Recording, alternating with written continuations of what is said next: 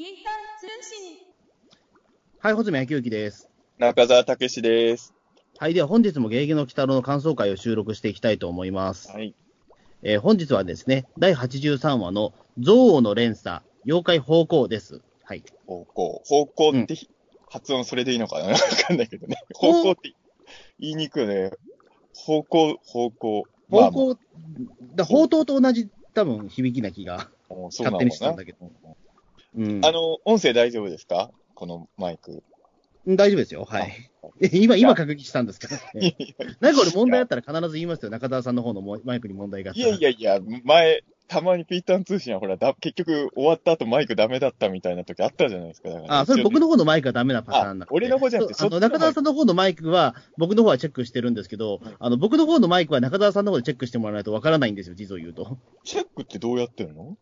僕の声がクリアに聞こえるかどうかで聞こえてたよ、あのダメだった時も、配信では変になってたいや、でもあれはね、ちょっとあの、途中からあの、ブチって切れちゃったんですよね。えまあ、よくわかんないですけど、うんいや、あのーね、あの、僕今日ね、あの、本、えっ、と、1時間前ぐらいに帰ってきたんですけれど、えおー、お疲れ様です。ええはい。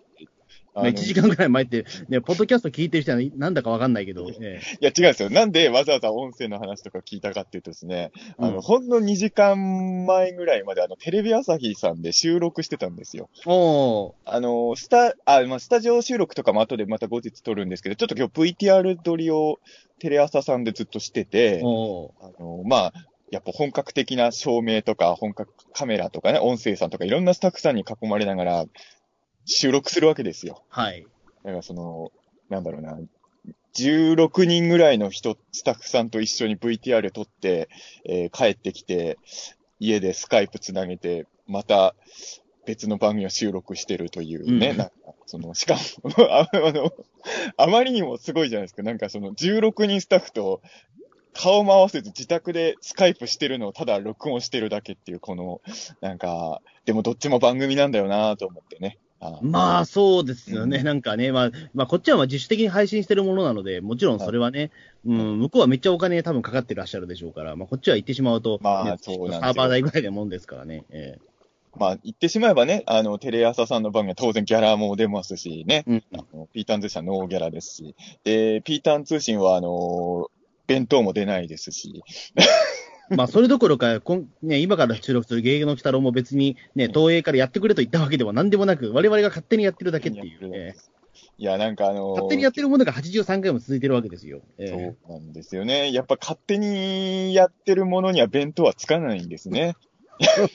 いや、えそれ勝手にやってるものに対して弁当を差し向けてる、ね、くれる人がいたら、ちょっとね、怖いですよ、正直。いえや俺ちょっとね、今日ね、あのーそのね、あの、まあ、楽屋に弁当が用意してあったんですけど、えうん。弁当食べながら、あの、家帰ったらピーターン通信の収録もしなきゃなと思って、多少ピーターン通信のことも考えるわけですよ、もちろん。うん。で、ああ、でも、ピーターン通信の時は弁当出ないんだよな、みたいなまあ、ことを、そりゃそうですよ。ええ今まで一度もそんなこと考えたことなかったんだけど、やっぱり、前ですよ。だって一人しかいないんだから、だって。俺、中澤さん会ってないんだから。いや、まあ、テテレ、テレビ局で収録して、か、その、帰ってすぐにピーターン通信撮ったことは多分初めてなのかな？今んとこ俺もしかして。ああ、なるほどね。あってもおかしくなかったんだけど、俺初めてだったから、初めてそのことをね、考えたんですよ。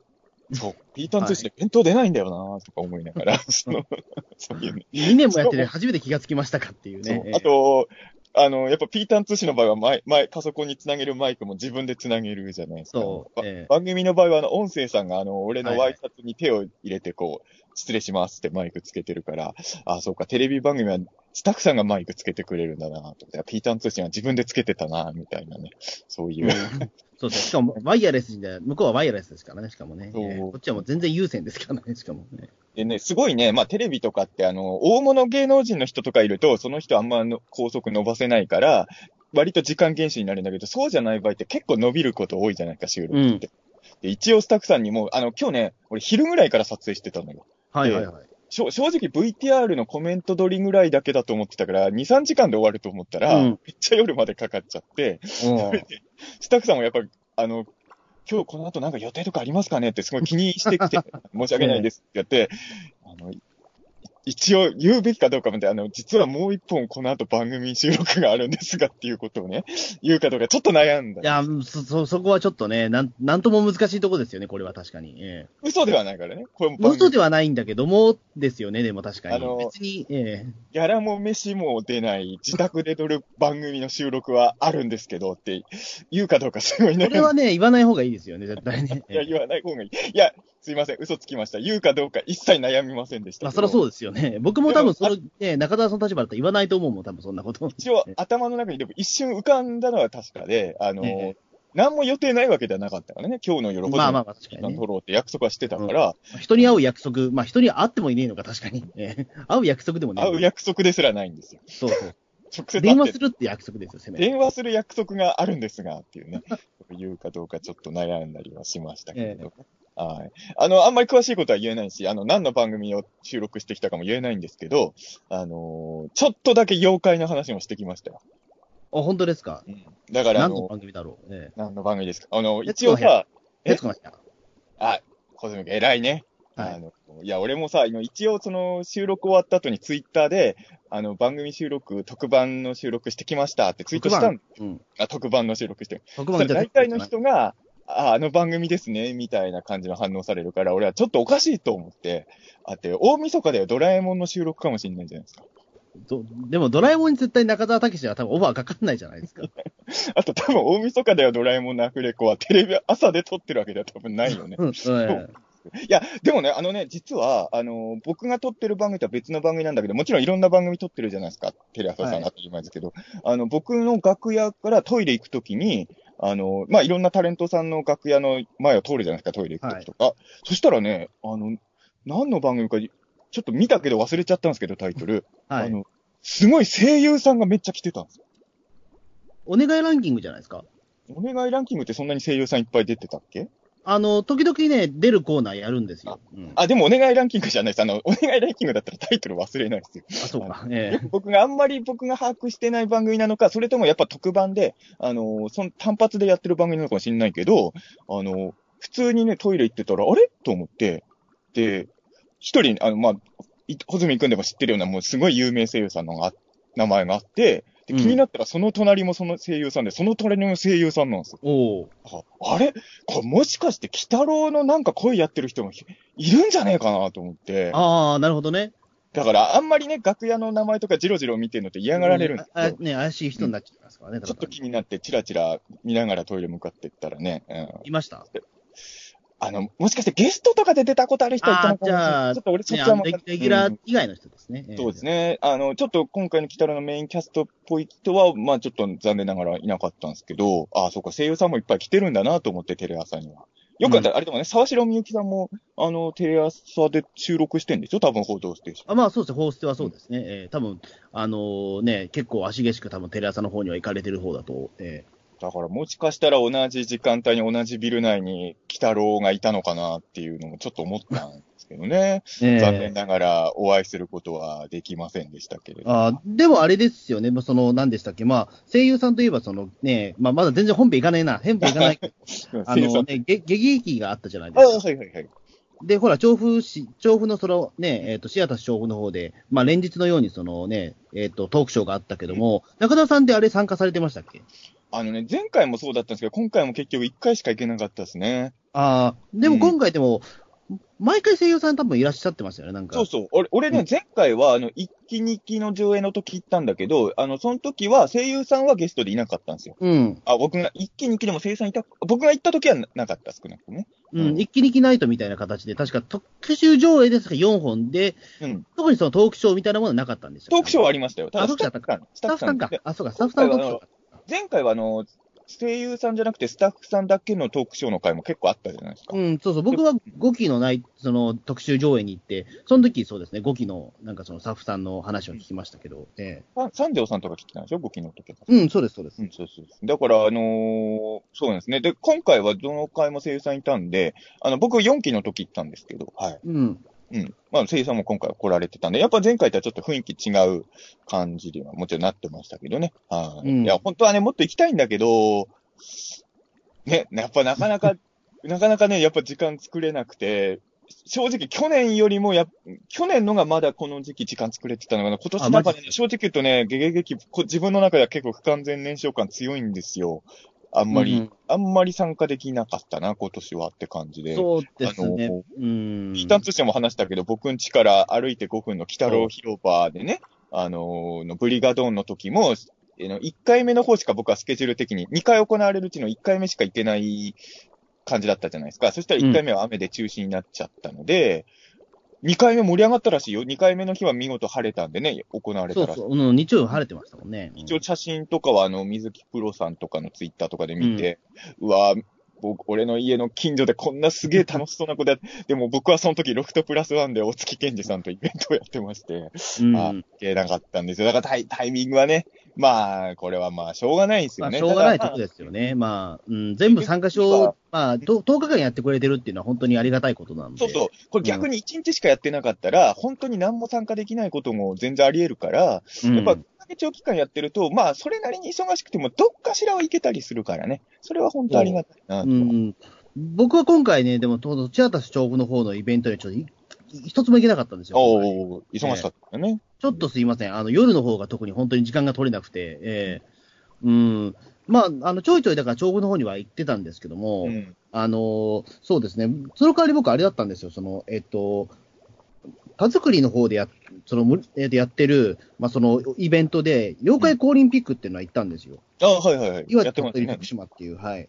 水ゲゲゲ2019っていうイベントにこちら行ってて、これがですね、いつだっけな、えっ、ー、と、その当日ですね、11月30日の、あの、夕方から始まってて、えー、うんそこに、まあ、あのこのイベント自体は、まあ、その事前にあの募集かけてて、あの当たればね、無料なんですよ、これ。もともと無料イベントで。えー、うん。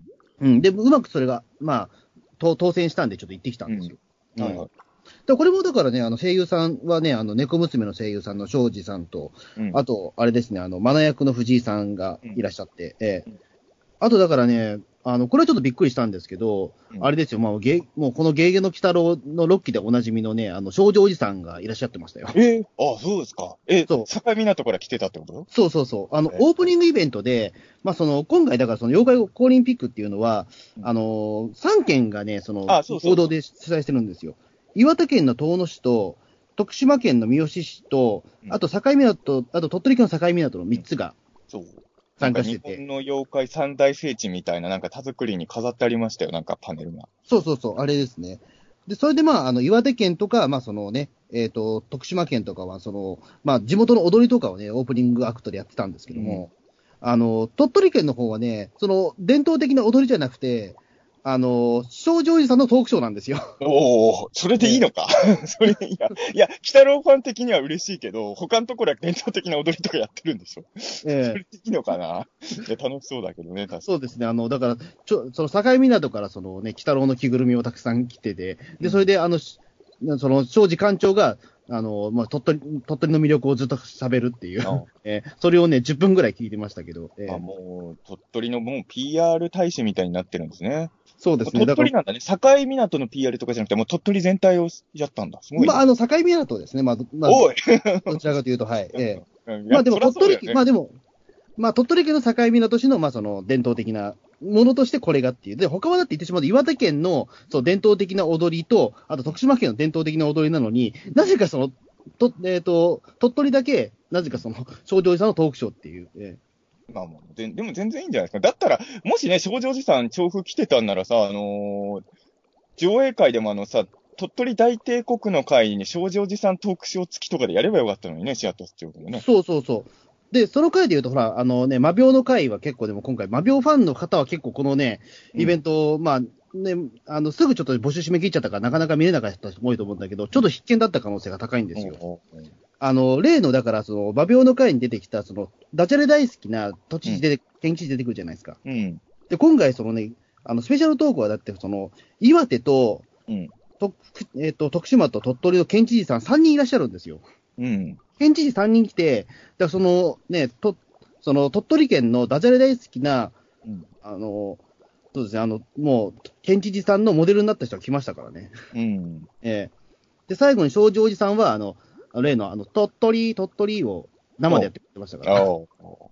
いや、楽しいイベントですね。もう逆に言うと、あの、アニメを見てないとね、何のこっちゃわかんないようなイベントだったんですよアニメ見てねえやつは来んなよって思います。いや、来んなよって言っちゃいけないのか。いやいやいや、でもこれはでもいろんな方いらっしゃったみたいですよ。他にも京極夏彦先生のさ、あの、講演もあったし、うんね、うん、ね、あの、まあ、声優さんのトークショーもあったしみたいな、結構盛りだくさんです。で、2時間半によってるのもなんていうか3時間半やってたんですよ、これ。おーすごい。大充実ですね。そう、だからこれだけ見れただけで僕良かったな、今年はと思って。うん。やっぱりね、鬼太郎の話するとね、みんな予定より長くなるんですよ。それはもう僕が右に染みてますもん。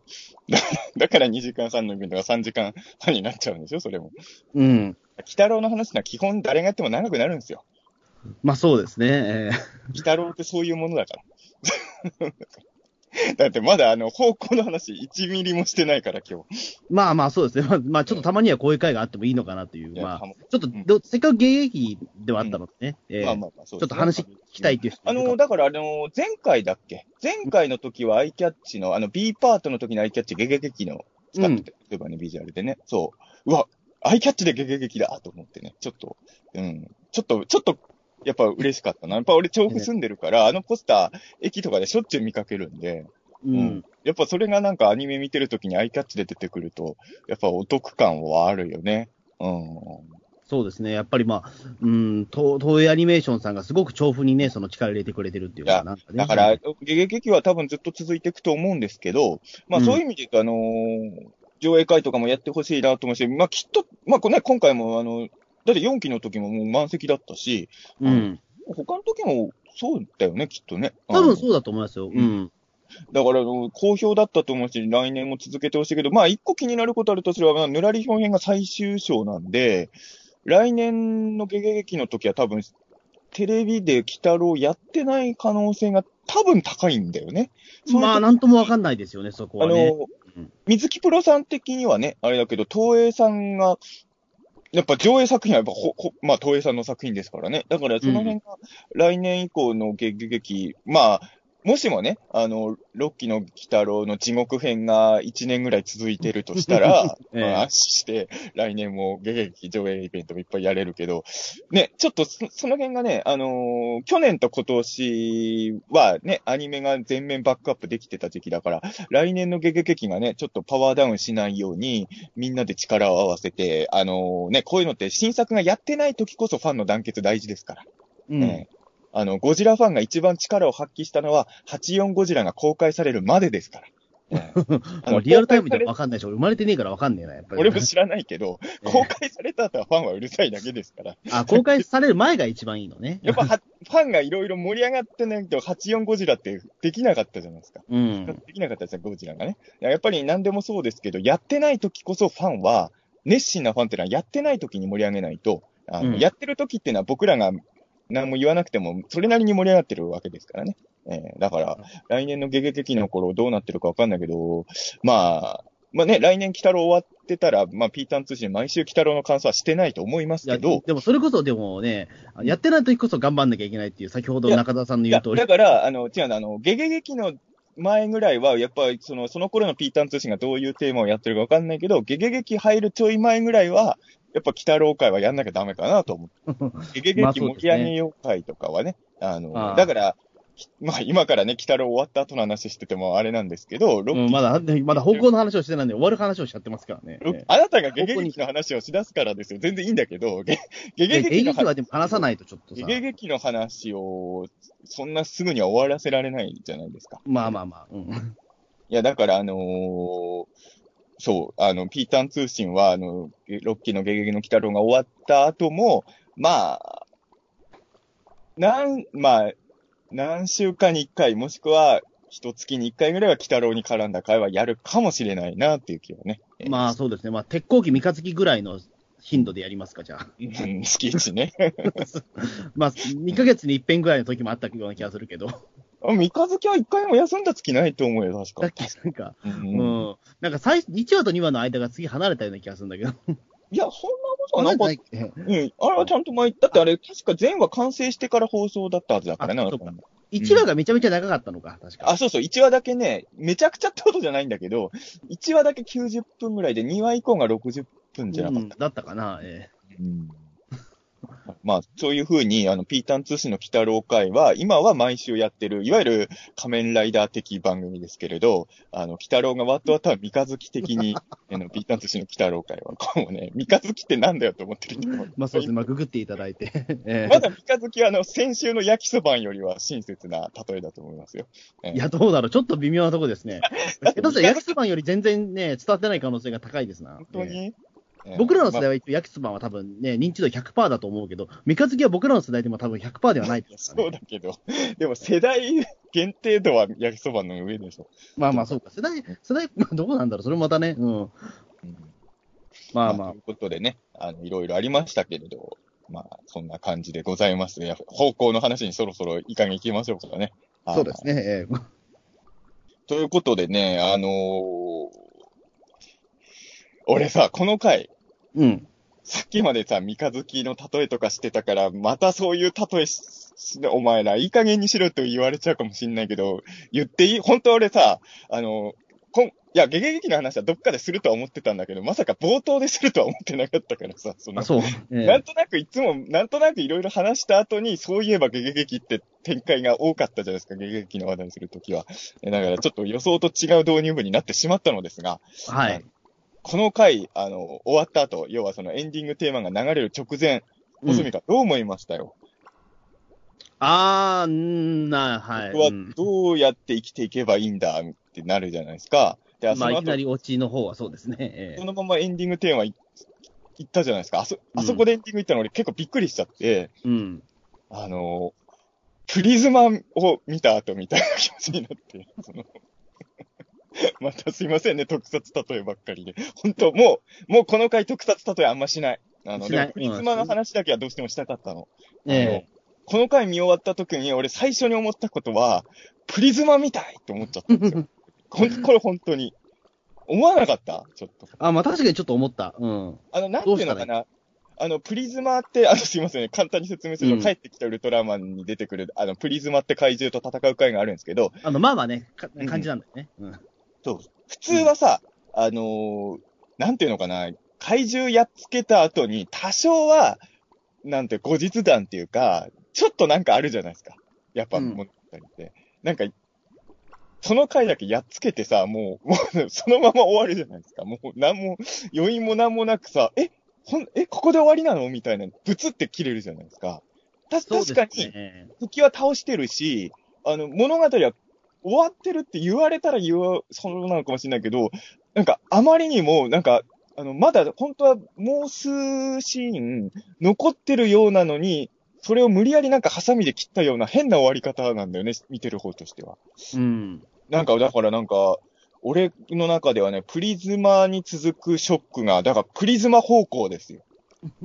俺の中ではプリズマに続くショックを受けましたよ、今回、本当に。あ、マジっすか？だから並べますよ、俺の中ではもうプリズマと方向、こううん、確かにこれね、ちょっとびっくりしましたね。だからもう少し僕、あのね、救いのあるような感じにするかなという。まあ、従来の鬼太郎だったら、やっぱり若干そこはね、あの、なんだろう、うん、た、多少だからそのハートフルな方に持ってこうとするんだけど、これは一切そういったことがね、感じられなかったというか、あえてそうしなかったと思うんだけども、そうですよ。やっぱりびっくりしましたね、本当に。え言ってしまえばさ、その、そう、俺も、だから毎回み、ロッキー来たろって、ハッピーエンドに終わるのか、ビターエンドに終わるのか、バッドエンドに終わるのか、毎回読めないんですけれど、あの、言ってしまえば、匠は、まあ、も、もしかしたら、ホズミから違う意見持ってるかもしれないけど、匠は悪い人じゃないじゃない。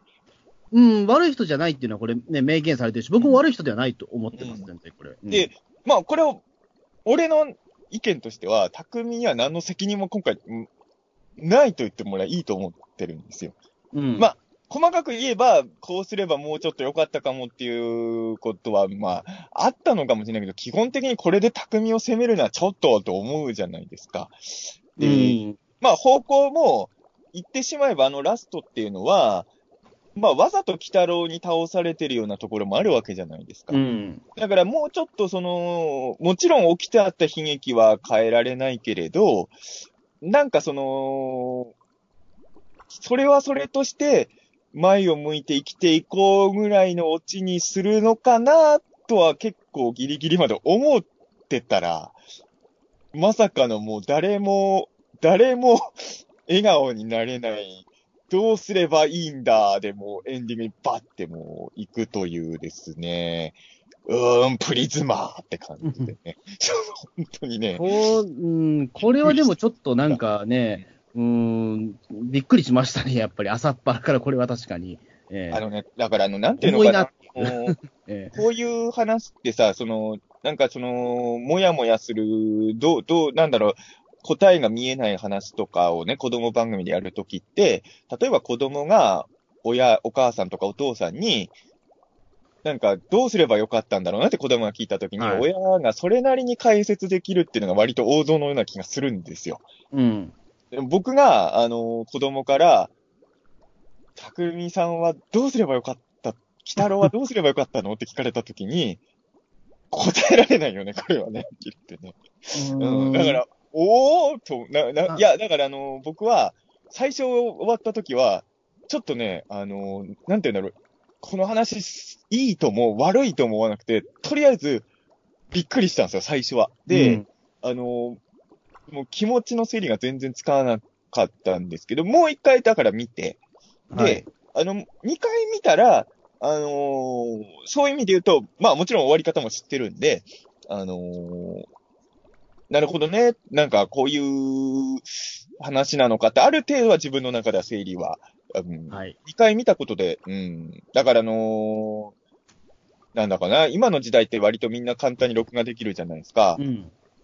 俺が子供の頃って、まあ、リアルタイムではやってなかったけど、その夏休みにウルトラマンの再放送とかあると、あのー当時ビデオテープ高かったから、はい本当は全話録画したいけど、まあ、なんとなくこの回は自分が好きそうっていう、その出てくる怪獣しか情報ないけど、そういう時しか録画してなかったんですよ。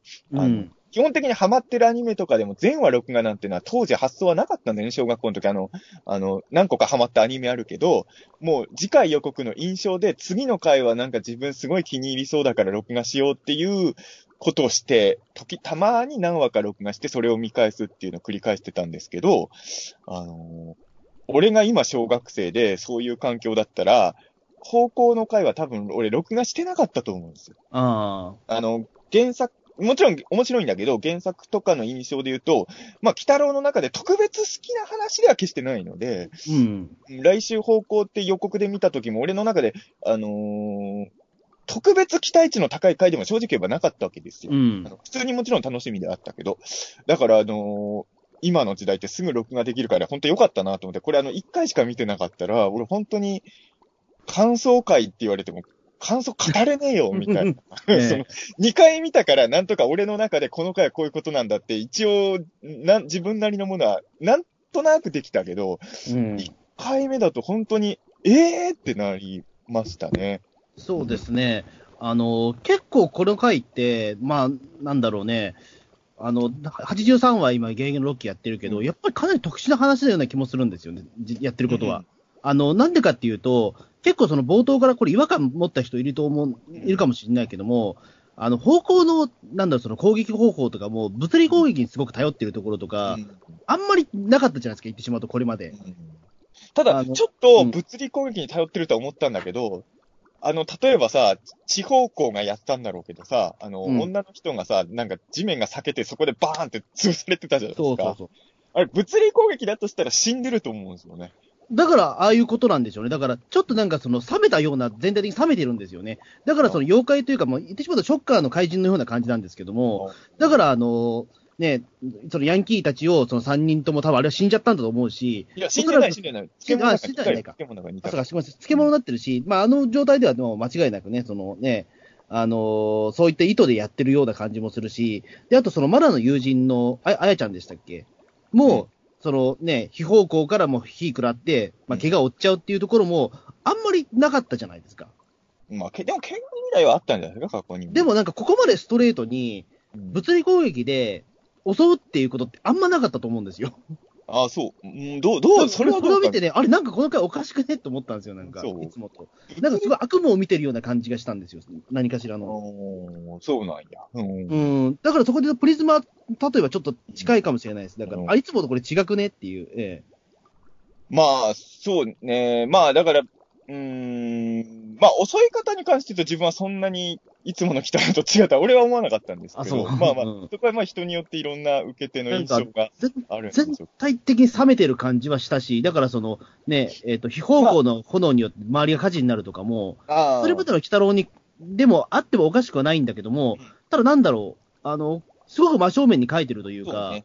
あの、あの、で、うん。同じぐらいの被害っていうのは過去にも何度か起きてると思うんですよ。それこそ初期の回で言うと雷とかだと多分、はっきり言って今回の方向レベルじゃないぐらいの犠牲者出てると思うんですよ、あの回って。うん、でもなんか、ね、うんあれは、うん。そうそう。あの、要ははっきりそこに民衆がいるっていうことを見せてるっていうのは、これは全然、だからあの、なんていうのかな、その、いろんな映画があってさ、その、明らかに何万人も死んでるような、リアルに考えたら何万人死んでるような映画でも、それが伝わらない映画もあるわけじゃないですか。逆に言うと死んでる人の数は10人ぐらいでも、ものすごく重いやつもあるわけじゃないですか。うん、うん、だから今回はその、ひ犠牲者のところをちゃんと描こうとしてるから、そういう意味で言うと、うん、あのやっぱり、いつもより怖いというかな、その妖怪に襲われることが怖いっていう感じがいつもより強めに感じれるっていうところはありますよね。うん。そうなあと、んですよ。鬼太郎が冷めてるじゃない、この回。うん、そう。なんかやたら、ちょっと、いつもの鬼太郎、なんか、今回なんか調子悪いのかなっていうぐらいね、なんか、うん、でもね、感じが違ったんだけど、うん。多分なんですけど、やっぱ鬼太郎ってね、あのーまあ、俺も多少そういうところあるから、あれなんだけど、まあ、そもそも鬼太郎ってあんま人間文化に興味がないじゃないですか。うんその、猫姉さんとか今の若者のトレンドとかも結構知ってるけど、で、多分鬼太郎っていうのは SNS とかに対していいイメージをほぼ持ってないんだと思うんですよね。うん。で、その、匠が、まあインス、インスタっていうか、インステだけど、うんまあ、もうややこしいからインスタって言っちゃいますけど、はい。えあの、インスタにね、あの、木の写真を上げたことで、まあ、ひ人、まあ、いろいろマナーを守れない若者が集まってきちゃって、うんが、今回の騒動の発端って聞いたときに、俺とかは、そのエピソードだけ聞くと、匠に対しては、やっぱり、匠がこれで襲われちゃったらかわいそうって思っちゃうじゃない。うんでも、、鬼太郎があそこで全然、いや、これはもう、場所攻められちゃった、あの、場所を奪った人間が悪いからって言って、鬼太郎がこの件に関わる反応しないように考えるっていうのは、多分まあ、鬼太郎自体が多分あんまり知らないから、もう、SNS とかでもそれを先導したっていうふうにしか多分解釈できなかったんですよね。その、あうんやってないから、鬼太郎は SNS を。まあそうですね。だから、その、まあ、あの、ちゃんとだからそのね、た、ね、匠とちゃんと合わないとね、そのあたりはわかんなかったわけだから。そう。だから、あの、うん最終的人間の方もだから匠にあったら、鬼太郎も、ちょっと反省したと思うんですよ。あの、要は、鬼太郎って多分 SNS のイメージが、あの、縄文人の時の人しかないから、あ、そうか。じゃあ、じゃあ相当偏ってますわ。えあの、SNS とかやってるやつは本当ろくでもないっていう思考が鬼太郎にはすでにある段階で、え。ええあの、今回の事件があったから、もう助ける気はなかったんだと思うんですよね、最初はね。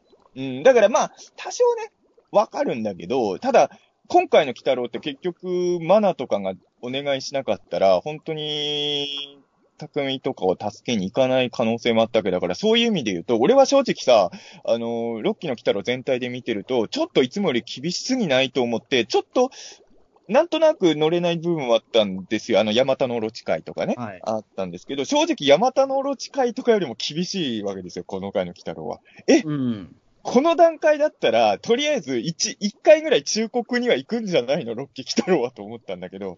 だから、それくらい、まあ SNS に対するイメージが悪いってこともあるんだろうけど、まあ、いつもよりやっぱ鬼太郎が冷めてるように視聴者としては見えますよね。うんまあ、あとだからあれなんでしょうね。だからその言ってしまうと、その木を切ってしまったことによって、もう戻らないから、うん。もうどうしようもないっていうところで、鬼太郎ももう諦めたってところですよね、もうこれ。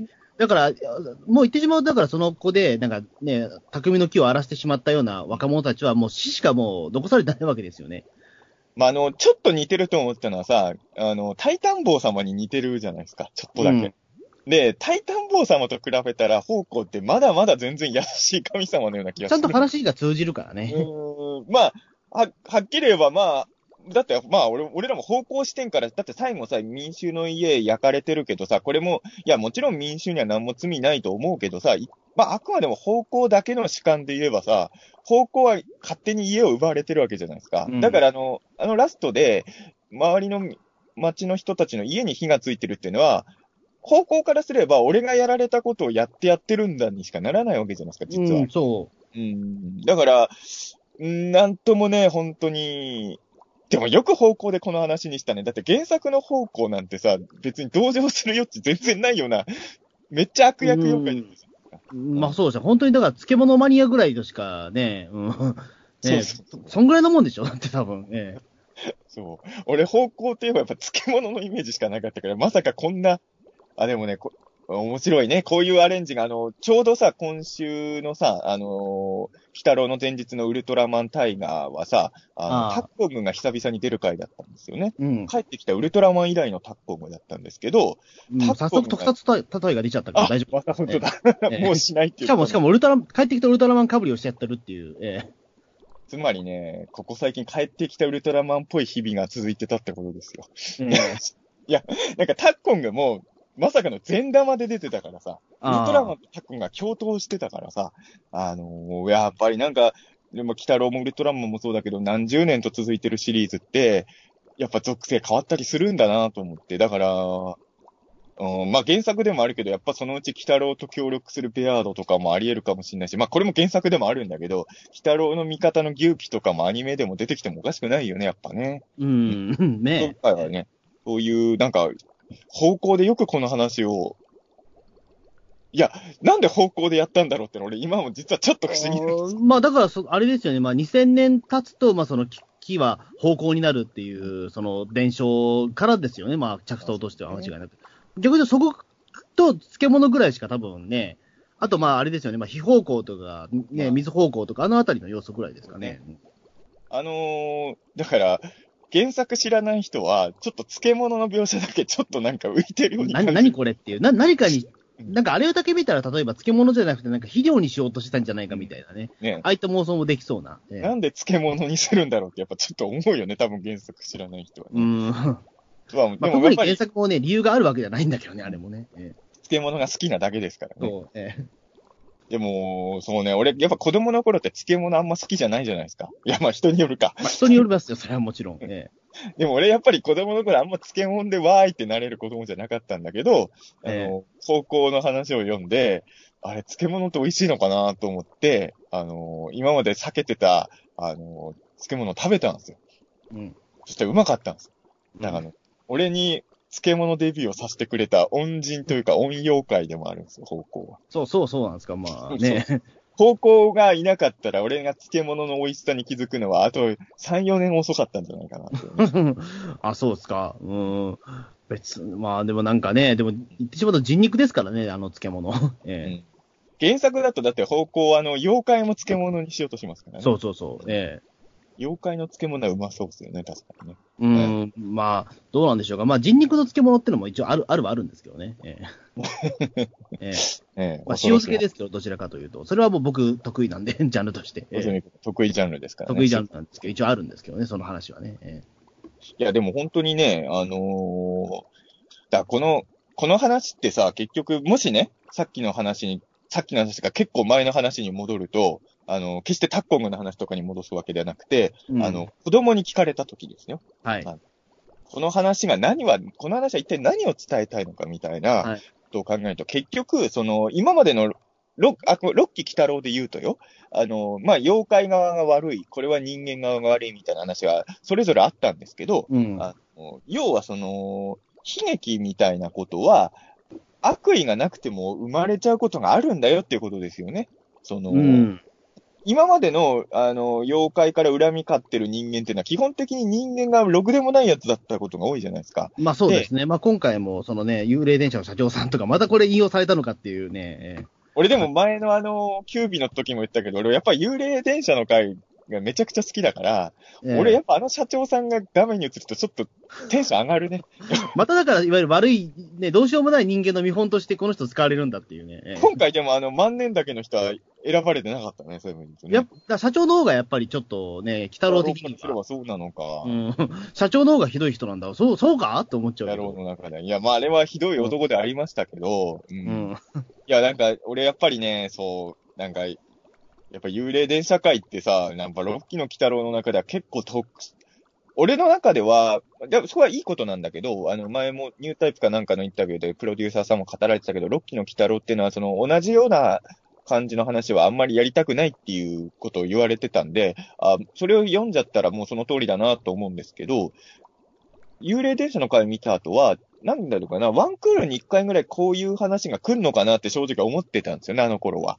う。うんで、実際には、あのーもう本当にいろんなバリエーションの話があるから、ゆいわゆる幽霊電車っぽい話っていうのは ロッキー北郎にあれしかないわけですよね。地獄流しと全然違うタイプの話になってるから、それだけに、やっぱあの作品、あの回ってすごい、うーん、特殊な立ち位置が立っちゃってるから、もう俺にとっては愛おしいんだろうね。なんか、幽霊電車の回想シーンとか、北郎があの社長のことを覚えてることが俺は嬉しいよ。結構俺の中でスター級になってきてるよ、あのブラック企業の社長は。うん。ねえ。うん。うんまあ、こんだけのね、まあ、ね、まあ、うんだって亡くなってからもう1年半以上経ってるわけでしょ、あの人ね。ええ。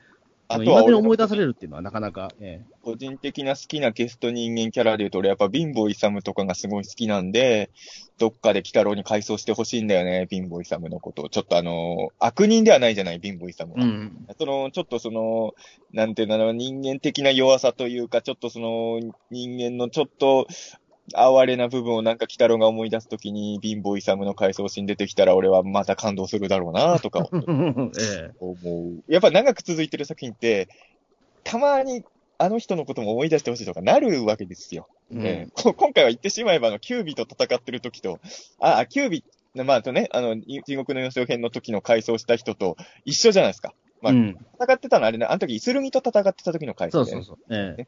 あのーだから、嬉しかったんだけど、そろそろあの別の人のことも思い出してやめてほしいなっていうのはちょっと思いましたけど、やっぱり鬼太郎にとってはこの辺なんだなっていうのはもう鉄板うなんですん。ね。うん。ねえ、まあ、ほんと社長さんかわいそうだな。いやいやいや、でも、かわいそうっすまあ、わ、あ北の中ではもう極悪人ってことになってるのか。えげつないですよ、あいつは本当に。えうんまあまあ。でやっぱり、そう。でも、そういう意味で言うと、今回の匠っていうのは全然タイプ違くて、まあ、あえて言うとさ、あのー本当に今回悪いのって結局あのーまあ、若い、その、インスタとかや、インスタとかで、まあ、悪乗りしてる人らじゃない。さっきは穂積君、あの、あの人らのことヤンキーって言ったけど、あれはヤンキーでもないでしょうからね。まあ、やまあ、だから、まあ、まあ、もしかしたら、だからちょっとその、ほら、あの、喧嘩売ってた、その、マナに突っかかった人、ヤンキーの可能性はあったけど、あ本当にあ一人は、あの3人はちょっと、うん。この回のさ、ちょっと怖いところってさ、あの、なんか変、なんか、もやもやするところってさ、その、登場人物がみんなちょっと、もやる行動をこの回するんですよ。まあ、北郎の、あの、完全に匠が悪いってすぐ決めつけちゃうところもそうなんだけど、あの、例えばさ、あの、あやとかも、あの、ま、あの、マナがまあ、スマホいじってたから方向にお前もこいつらの仲間かってなった時に、あやはもうマナのことなんて気にせず、まっさ、まっさっと逃げるじゃないですか。あのー最近多分あれなんだよね。みやびっちゃんの出番がちょっと減ってるのって、あの、今までってやっぱマナーがいい子で、その、他の女の子がちょっとまあ、ちょっとやっぱりその、いい子であるマナと比べるとちょっと、あの、問題もあるみたいな描き方してたわけじゃないですか。うん。でも、みやびちゃんがちょっとやっぱキノコの回とかの後に、今のみやびちゃんっていい子だからさ、そういう意味で言うと、マナとの対比が描きにくくなっちゃっそうですね。まあ、キャラクターが深掘りされたのはいいんだけど、その分だけちょっと動かしづらくなったっていうのがあると思うんですよね。今、ほら、多分、チャラトミがもう出せなくなっちゃってるようなことうん、もうチャラトミはもう、もう出番なさそうだね。うん。でもさ、やったこと思えば、チャラトミなんてさ、匠よりはるかにダメですからね。まあね、だから、匠は本当かわいそうだと思うんですよ。だって、本当にあの、自分が、自分に勇気をくれたものを、インスタに、だって、わかるもん、気持ちはね。俺だって、やっぱ自分にとっての原点になるようなものとか、あのーまあ、だって俺が俺の原点かわかんないけど、やっぱネットに上げることとかあるわけじゃないですか。うん。うん。だからそれがさ、問題になっちゃうっていうのは、やっぱ、俺ね、思ったのは、その、匠ってどういう人なんだろうって考えたんですけど、あの、多分なんですけどね、この間ちょうど大月健二さんとイベントやってた時にそういう話もしたんですけど、大月さんは、あの、基本的にやらないようにしてることが二つあるんですよ。うん。で、一つは心霊なんですけど、うん。あの、大月さんオカルト好きだけど、心霊はやらないようにしてるんですよ。怖いから。で、もう一つが、怖いからって言わんね。うん怖いからなんですよ。まあ危ないからね。ええ二人とか怖いからね。で、あの、もう一つ大月さんがやらないようにしてるのがエゴサーチなんですよ。ああ。エゴサーチするととにかく心が傷つくから、あのーやってもいいことないからやらないようにしてるらしいんですよ、月さんは。うん。うんで、あのー俺はめちゃくちゃエゴサーチする方なんだけど、まあそうですよね。あのー匠が、あのー俺はっきり言うけど、あのー俺はエゴサーチしてること隠してないけど、いろんな人と話してて思ったのは、あの、隠してるだけで、クリエイターさんとかアーティストの人って、やっぱエゴサしてる人がおそらく多いんですよ。数としては。う。うんん。あの、言わないけどね。あの、エゴサしてるってことはいちいち。でも、あの、してる人のが多いと思うんですよ。で、匠からすればさ、だってあれ、匠の木として流行ってるわけじゃ、流行ったわけじゃないですか。うん。俺が匠みたいな立場だったら、まあ絶対匠の名前で検索してるし、結局匠の木のことも、まあ、あの、ツイートとかしてる人のことは視界に入れてるはずなんですよ。俺が匠みたいな、あ、匠が俺みたいな性格だったらね。うん。で、そしたら、あの、匠の木が、で、まあちょっとその住民が困ってるみたいな投稿、ね、ネット情報は絶対出てたはずだし、うん。切ることになったみたいな情報も絶対ネットには出たはずなんですよ。切る前に。うん。で、それを気づかなかったっていうことは、まあ大月さんと同じタイプで、言ってしまえば繊細だから、あのやっぱり、スターなんだけど、あの、ほら、なんかちょっとし、まずい食パンを食ってるシーンとか見た時もそうなんだけど、いわゆるスターって感じの人じゃないんだよね。やっぱ、うん。気が弱くて心が傷つきやすいから、その自分のやった作品の反応とかも全然検索とかもしてない。だからあの、匠の木の写真とかも上げた後のことは何も知らないっていう、まあ本当にそういう、まあ繊細な心、まあ言ってしまえばちょっと心の弱い人が、こういう悲劇になってしまうっていう辛さですよね。そうですね。だうん、まあ、こういうのってでも本当にね、あの、気をつけなきゃいけないっていうのは、やっぱりだから、なんだろう、まあ僕とか結構その、なんまあ、この例えが近いのかどうかわかんないけど、あの、やっぱ、聖地巡礼とかってあるじゃないですか、アニメの聖地巡礼とか。うんあれとかってやっぱりそのね、まあ、地元の人の方は、言ってしまうと勝手に選ばれたっていうパターンも多いんですよ。うんこう勝手にアニメのその舞台にされたみたいなところで。うんで、そういうアニメファンがその、ね、勝手に行っちゃって、それで迷惑かけるってことって、やっぱあるはあるんですよね。あの、うんもちろん、その、それで盛り上がって助かってる場合もあるから、これパターンが分かれてるから、俺、俺も例えばだから、あの、ユーマとか探しに行くじゃないですか。うん。で、まあ、ユユーマはそんな嫌がられないかもしれない。まあまあ、オカルト的なとこ行くと、歓迎してくれるところと、そんな怪しいものがいるみたいな話広めないでくださいって嫌がるところに分かれるわけですよ。俺はもう100%後者ですよ、俺の場合。ええあの、そんんな話聞きたくなかったって本当言われますから。あ、ホズミ君の調査ね。あの、僕僕のは殺人事件だから、あの、本当にミ君の取材はそらそうだ後者しかないんですよ、僕の場合って。うん えいや、だからさ、その、いや、そうよ、結構難しいところでさ、あえの、ええまあ、ユーマはそこまで言われないけど、例えば心霊スポットの本とか書く人は、俺、責任は、やっぱある程度持たなきゃいけないとは思うんですよ。まあ本当にだから心霊ス、まあ、あのね、まあ、た、辰巳の木も、あれは心霊スポットだと思えば非常に分かりやすい、ね、例えになるような気もしますけどね、あれもすごい。うん。まああえてやっぱりその若者が勝手に来ちゃって、それで勝手に荒らしてみたいなことになって。まあ、匠なのるとやっぱりは、あれだよね。どっちかというと、まあ、あんまり住民が歓迎してない聖地巡礼パターンですけどね。あの、うん。うん。だからもう本当にでも、そうなんだよ。だから匠が俺みたいな性格だったら、木を切るかもっていう段階で気づいて、まあ、ダメ、それでも防げないかもしれないけど、何らかのアクションを起こすことも可能だったかもしれないんだけど、残念ながら匠はやっぱりそのエゴサーチして耐えられる精神を持ってなかったんですよ。だから、それゆえの悲劇でもあるから、だから匠はやっぱね、動く待ち合わせ場所被って生活するべきだったね。うん それで、悲劇情報をエゴサするような男だったら、この悲劇は防げたかもしれないなと思う。む難しいところですよね。例えば匠がそこでエゴサをしたとしても、果たして自分がそのきっかけだよっていうふうに言えるかどうかですよね、なんか。でも、匠の木として広まってるわけだから、うん。それは、うん。でも俺が匠ですよっていうふうに顔を出すのは抵抗があったんじゃないですか、多分。だって後ろ姿だけだったし。別にその場でやる、あの、匠がどういう感じでメディアに出てるかわかんないんだよ、この回だけ見ると。うん、正直ね。ししてるんですよ、でも多分。出してないでも。、うん。どうなんでしょうね。ちょっと、ちょっとそこがね、なんともわかんないあの、マナの反応は、匠さんってなってたから、顔見たら分かってた感じだったように見えたけどな。ああ、そうか、そうか。うんじゃあそこはあれか。。うん、じゃあそこはじゃああれか。うんうん。た、た、た、じゃあただ単に本当にエゴサしてなかっただけなのか？うん。うん、だと思う。多分自分の影響力とかに、多分、多分、匠って本当に人気アーティストなんだと思うんですよ、あの世界観で。でも多分その自分が食パンまずいって言ってた、ずっと。ね あでも多分自分、自分がスターっていう実感がないから、いわゆるさ、なんか、スターだからって豪遊するみたいなタイプでもなくて、多分生活とかもあんまり、生活水準とか上げることにも意識がいかないし、う。うんん本当になんか自分、まあ才能ある方なんだろうね。だから自分の作品を発表して、まあ、うん、まあもちろんお金を受け取ってるはずだから、それはそうだけど、そんなにそれに関して自分がすごいとかは思わないタイプの人なんでしょうね。うん。ういん。や、すごい厳しいこと言えばさ、あの、俺は全然そんな風に思わないけど、人によっては、その、よくネットとかでもあるけど、影響力のある人は発言に気をつけてくださいみたいに、クソリプ送られる人いっぱいいるじゃないですか、タレントさんとか。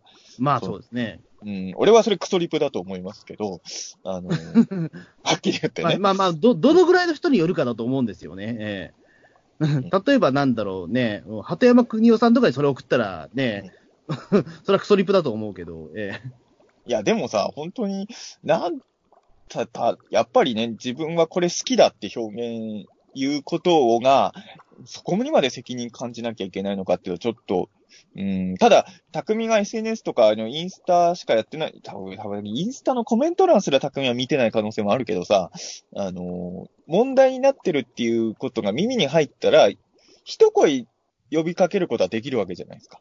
まあそうですね、まあ、あの集まんないでね、みたいな。それでも頭の悪い連中は、匠が止めても行っちゃう人は中にはいるかもしれないけど、匠が、あのー迷惑をかけるようなことはやめてくださいとか、呼びかけをすることによって、ある程度緩和できる可能性あるから、まあ、俺は本当そういうことは思わないけど、より本当に厳しく言うなら、まあ、そのスターっていうのは、その自分がやったことが与える影響っていうのはある程度チェックしといて、なんか問題起きたときは、なんか発言する義務があるんじゃないかって思う人はいるかもしれない。まあそうですね。うーん、まあまあ、そうですね。まあよ呼びかけぐらいで本当にいいいいというか、それを規制しろってわけじゃないですからね。うん。うん。だからそれを規制しようとしようとまた大変なことになっちゃうけども、うん、呼びかけぐらいはね、うん、確かに。うん、まあ、匠のファンもいろんな人いるだろうから、あの、一概には言えないと思うんですけど、あの、この回に出てくる匠ファンはろくなやついないじゃないですか。うん、なんかね、ちょっと不思議な感じですよね。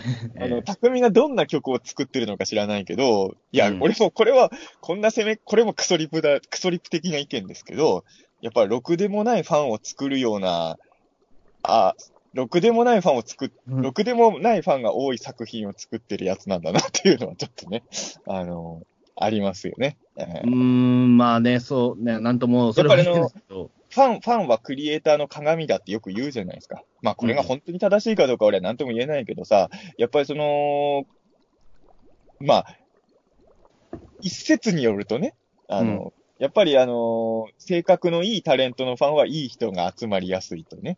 うん俺はあんま信じてない説を今話してるだけですよ。ええーやっぱりろくでもないアーティストにはろくでもないファンが、まあ炎上大好きなタレントにはろくでもないファンがつくみたいな。えうん。まあ、そういうことを言うとね、えー、まあ、ピータン通信のリスナーは果たしてどうなのかみたいなね、そういうのもあります。うんピータン通信のリスナーめちゃくちゃいい人ばっかりですが、だからで僕らがいい人間かっていうと全く違うわけで、えー、難しいところですよね。えーまあね、それはまあまあ、だからそういうイコールじゃ絶対ないですからね、そうそう。だって、リスナーが、ピーター、あの、リスナーが、あの、か僕たちの鏡になってるんだとしたら、リスナーも、どんな時も感想にウルトラとか例えてくるはずだもん。そうそうそう。ね、俺、毎週菅田将暉の俺らの日本聞いてるけど、菅田将暉、いっちゃんも鬼太郎とか言ってくれないですからね。ええ仮面ライダーの話はするけどね、それは。時々するけど、でもあんましてないですね。まあまあ、そう自分がやってるからね、それはそうなんですええいや、えでも、そうなんですよ。だから、あの、別にファンがアーティストの鏡とは俺はあんまり思わないんですけれど、ええまあ、多分ね、匠の健全なファンもいると思うんですよ。おそらく大人気、あんだけの影響力を与えてるアーティストだから。だから、まあ難しいんだけど、例えばまあ、その、まともな匠ファンの人がね、あの問題を解決するために動いてくれてたらよかったのになとはちょっと思ったりも。うん。やっぱり何でもそうなんだけど、うん、例えば最近の例えと、例えば、その、まあ、なんでもそうかな。その、映画でもそうだし、アイドルとかでもそうだけど、まあ、アイドルの例えば結婚とか発表されると、その、まあ、応援してたアイドルと結婚する相手に対して、すごいまあ、ひどい言葉を投げかけちゃうようなファンの人とかも出ちゃうじゃないですか。でそういう時に、その、やっぱ、そっちのが目立っちゃうじゃないですか。うんその、そのファン界隈じゃない人から見たら。で、あれのファンの人はなんかやばいやつが多いみたいに言われちゃうじゃないですか。うん。で、そういう時に、いや、そうじゃないんだというか、そういうものを見せていくのってのは、やっぱまともなファンの人たちなわけじゃないですか。う。うんん。だから、匠ファンの間でね、その、あの、ろくでもないファンとは違う匠ファンの人たちが、もうちょっと動いてくれていて、で、それが、まあ、事務所なり匠の耳に入っていたら、もうちょっと状況変わったのかなっていう気もね。そうですね。うん。あとはやっぱりその管理してる人の、あの、うんやっぱり度量によるところは結構大きいような気がするんですよね。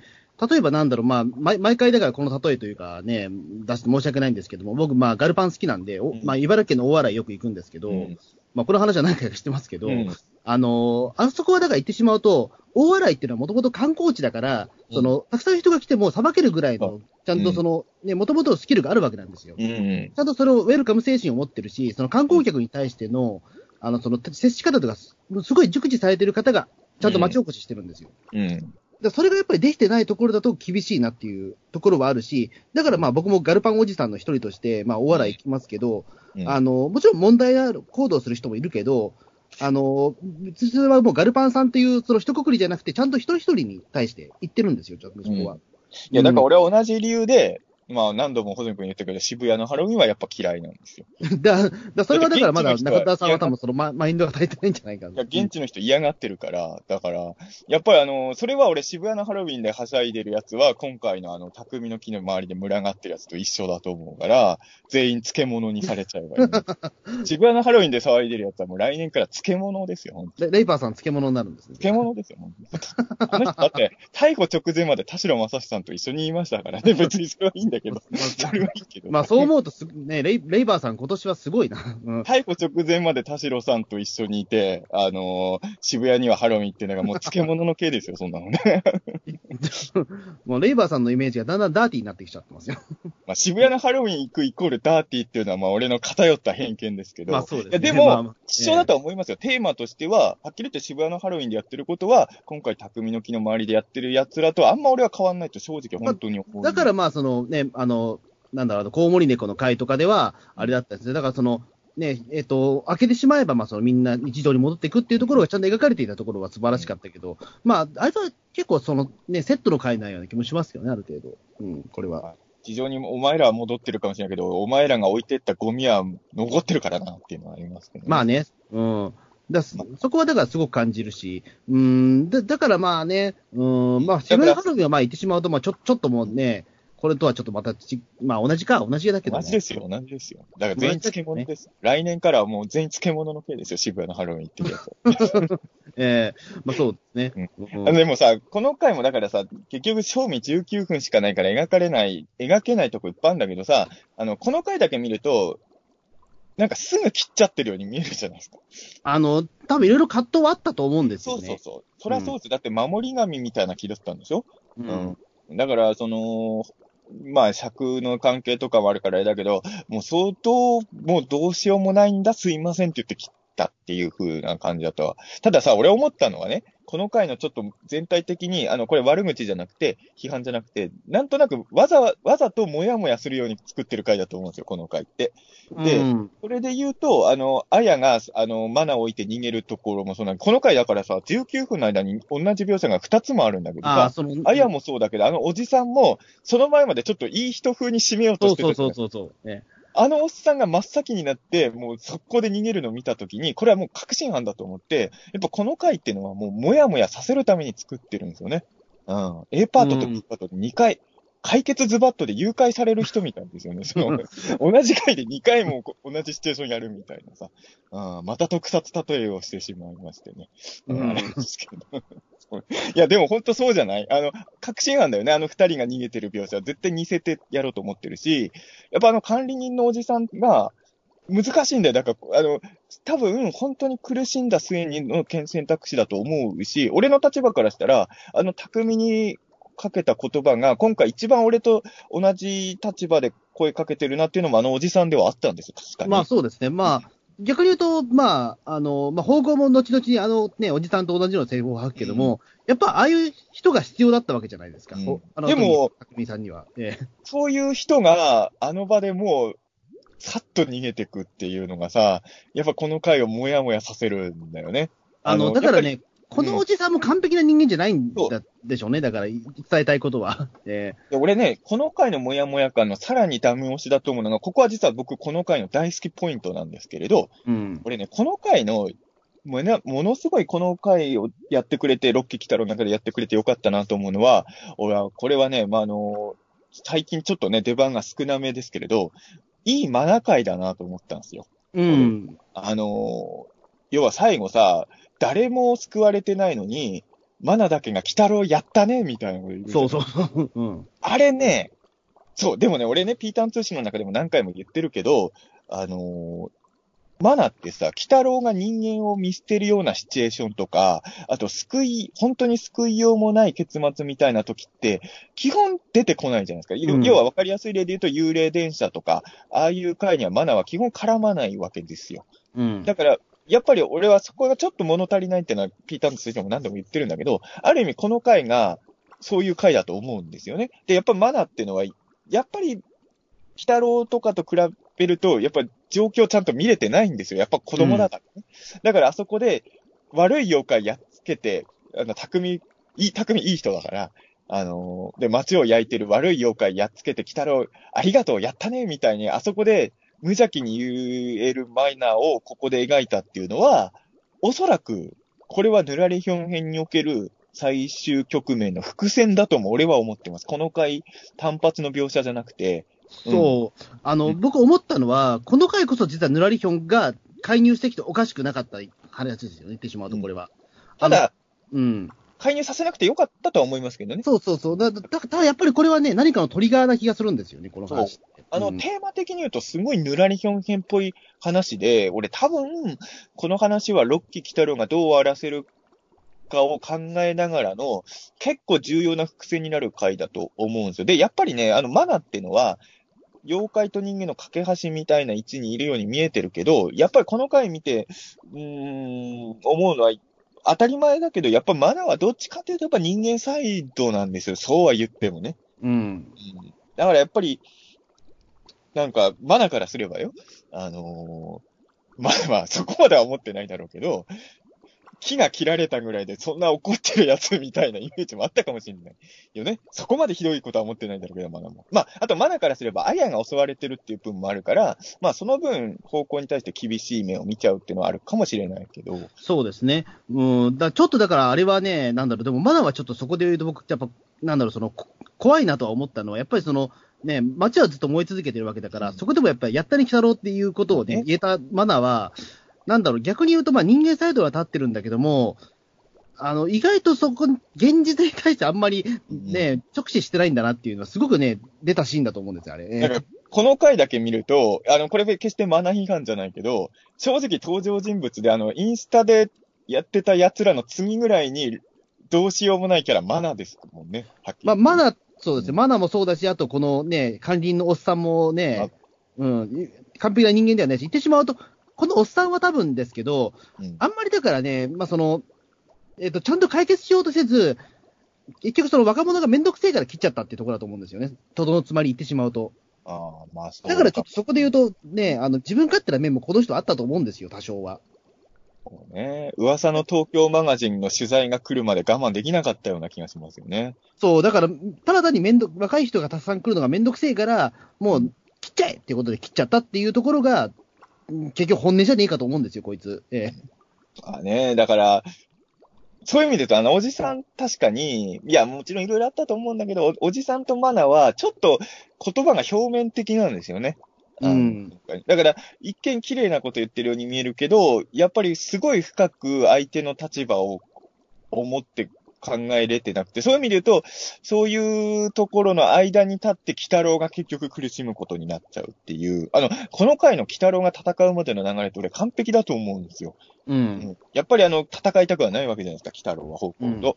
で、もう俺をやることで気が済むんならそれでいいみたいになって、それで結果的に方向がもう、周りの無関係な人たちにも手かけるようになって、もう仕方なく戦い出すっていう、これはやっぱりあの、妖怪バトル、妖怪と戦うバトルキャラとしての鬼太郎としては一番、まあ、燃えるシチュエーションというか、あ、かっこいいと思いましたし、まあ、その後の猫娘との、今回さ、実はバトル描写めちゃくちゃ凝ってるじゃないですか。あの、だから、えっと、バトル描写は本当に多かったですね、これね。うん。あの、まあ、もともと非方向とか、そのね、土方向とかね、あの、まあ、その幻想方向がたくさん出てくるわけだから、まあ、そこの面白さはやっぱりこの原作の方向界でもね、うんあるはあるんだけども、うん。珍しいんだよね、水木先生がそういうバトル描写作るの、原作でもね、実はね。で、しかもその、ちゃんとそのね、が、あの、合わせると、その蒸発しちゃうというかね、そう、なくなってしまうっていうところもちゃんと考えてるなというかね。うんよく考えた方向ってさ、前回で、前回だと思うけど、穂積君がピーターン通信の中で言ってたさ、鬼太郎ファミリーはその、パワーバランス、パワーバランスっていうかその能力があ、そのポケモン、ポケモンみたいにね、あの、鬼太郎は、だからその、えっ、と、ファミリーのうちでも、あの、3人はみんな岩ポケモンだっていう、えそういう意味で言うと、方向の方がよっぽどバランスは取れてるんですよね、え鬼太郎ファミリー。え俺でもさ、思うんだけどさ、あのやっぱ、この回さ、思うとさ、こういう、な、鬼太郎はだからさ、猫娘しか連れてかないときとファミリーみんな連れてくときの差が本当わかんないんだけど、こういうめんどくさい問題を抱えてるときこそ、やっぱ何度も言うけど、砂かけ連れてかなきゃダメだよね。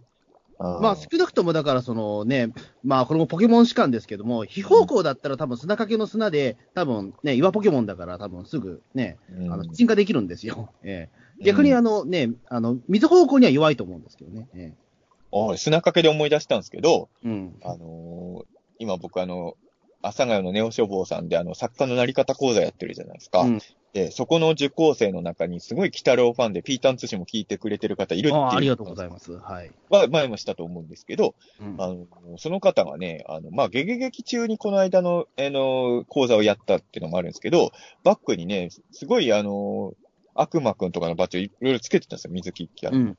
で、一番でかい目立つ、バックにあるでかいバッジが、ネズミ男と砂かけババアのバッジだったんですよ。ええ珍しい組み合わせですね。でもでひょっとしてと思って、こんまあ、いろんなバッジついてたんだけど、この、やたらその二つのだけでかかったから、もしかしてこの二人が推しキャラなんですか？って聞いたら、あ、実はそうなんです。はあ、そっか、やっぱ砂かけ愛されてんなと思って。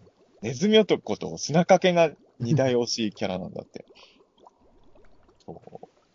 やっぱ砂かけババアがいればね、今回の方向とのコミュニケーションももうちょっとなんとかできたんじゃないかなっていうのが。い。そうですね。少なくとも、匠くんに関してはここまでね、うん。あの、なんかね、どうしたらいいんだって頭抱えずに済んだ可能性は若干あると思うんですよ。ねあやっぱり、鬼太郎はね、もうちょっとバーバーに頼らないとダメですよ。うん、でも、まあ、なんだろう、でも、なな今にして思うと、でも、このテ最終的なテーマは、さ先ほど中田さんだから、その親に聞かれたときどうしようってなったけど、多分この話の答えって、どうしたらいいんだ、なんでしょうね、これは間違いなく。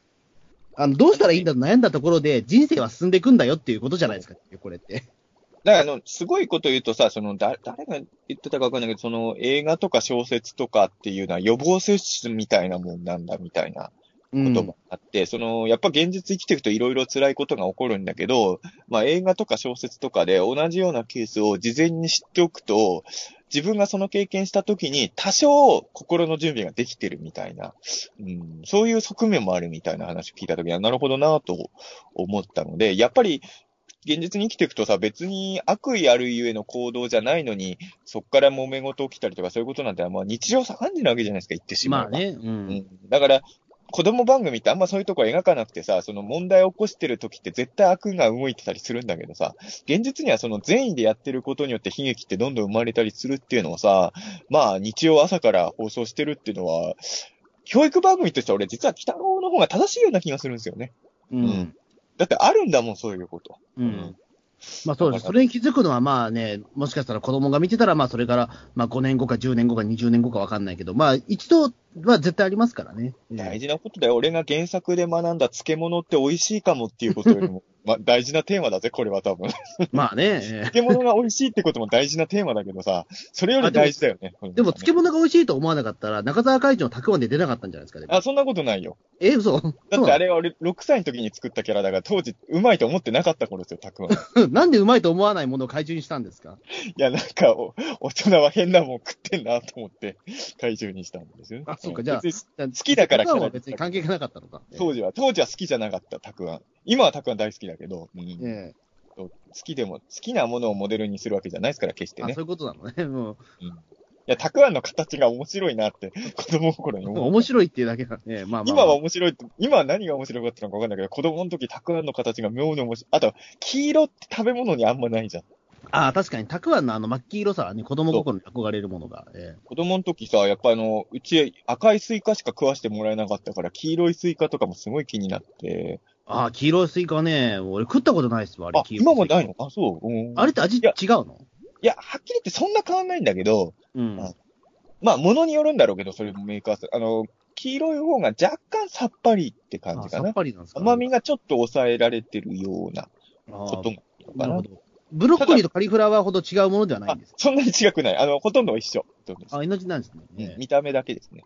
あの、でも俺はほら、大人になってもあの、ちょっと変な、変なっていうか、あの、すごい派手な色の食い物好きだからさ、ええそのスタートがたくあんだったのかもしれないよね。ああ、そう、まあ、まあ多分ね、結構人工着色料の色もあれ入ってんでしょうけどね、やっぱり。なんか体に良くはないのかもしれないけど、ああいうの見るとときめい。だから、なんかネットとかでゲテモノみたいに紹介されてるのが俺許せないんですよ、あの水色カレーとか。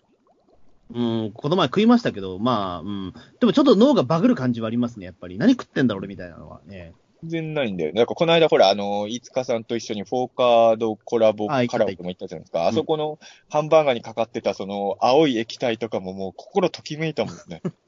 これ、この青い液体がかかってる肉食えるんだと思って。うん。だからそういうのがありますよね。まあやっぱりでも僕は。漬物は何が好きなんですか、小泉君。僕でも、ベタにキムチとかいっちゃいますかね。ああ、今は俺もそうか。確かに。でもキムチは、でもキムチはでもそうか、でも漬物っていう風にしない方がいいのかな？どうなんでしょう？ちょっとね、俺もキム、質問した時はキムチは除外してましたね。うん、じゃあキムチ以外だったら僕は、なんだ、えっ、と、しば漬けかな？俺でもさ、あの、聞いといてなんだけどさ、うん。細かく刻んださ、あの、桜大根みたいなやつあるですかピンク色の。あ、あれあれ、はい。弁当とかによくついて、今日、今日テレ朝で出てた弁当にも入ってたんだけど、はい。俺さ、変な話、その、あれって多分コストあんまかかんないんじゃないですか。うん。なんか中途半端なおかずつけられるぐらいなら、あれを大量にご飯に乗せといておく。え、あ、えっ、と、なんでしょうか、あの、その弁当の隅に入ってるピンク色のあれですよね。ざはいちょっと本当にだから、あの、親指サイズぐらいしか入ってないやつ。あの桜大根っていいのか？あれは。細かく刻んだ桜大根っぽいやつ。あれ多分ね、大根、まあ、たくあんと同じですよね。まあ、言ってしまうと。細切りしたたくあんみたいな。でも赤いんですよね。そう、あれうまいわ。え、そうあれはあんま俺は、なんだろう、あれを大量に食べたいと思ったことないかな。弁当、弁当出されるたんびにこれ量少なくねえかと思うの、あの大根。もっといるだろ、大根と思って。えいや、でもいらないっす、でも。あれは別にそんなに。うん、あの、あれが、巻き寿司で一番うまいのはたくあん巻きじゃないですか。や、かっぱ巻きですね。いや、かっぱ巻きなんてどうしようもないじゃないですか。どうしようもない。いや、ひでえな、ぱ巻きなんてかっぱ巻き。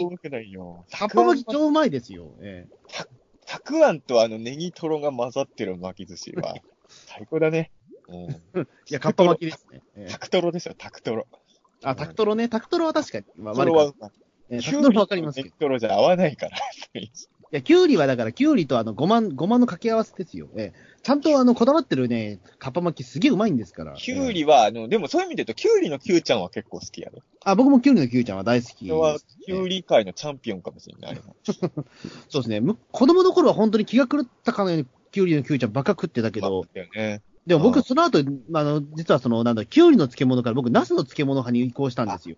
ナスの漬物うまいわね。そう、そっからナスの漬物、ナスこそ僕はナス、あの、漬物の王者だっていうふうに、あの、中学生ぐらいからちょっとシフトししたんで、ええでも俺は6歳の時は味気づけなかったけど、結果的に俺はなんだかんだでたくあん最強説になったってことだね。ああ、なるほど。黄色とピンなクの。なんだかんだ、原点に戻るというか、ええ当時は好きでもなかったのに、うん、今となったらたくあんが一番うまい漬物だったんですね。うん、僕はしば漬けのナスかな。ええキムチを抜いたら。ええまあね、キムチは確かによく食べるようになったな。うん。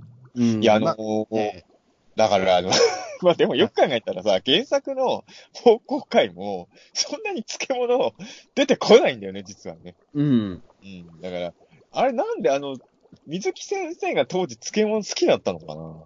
水木さんって妖怪を漬物にしたり、燻製にさしたりするじゃないですか。うん。燻製もなかなかね、うん。なんかこうしたら食えるっていうギリギリのリアリティラインを狙った可能性はありますよね。普通に考えたら焼くとかだよね。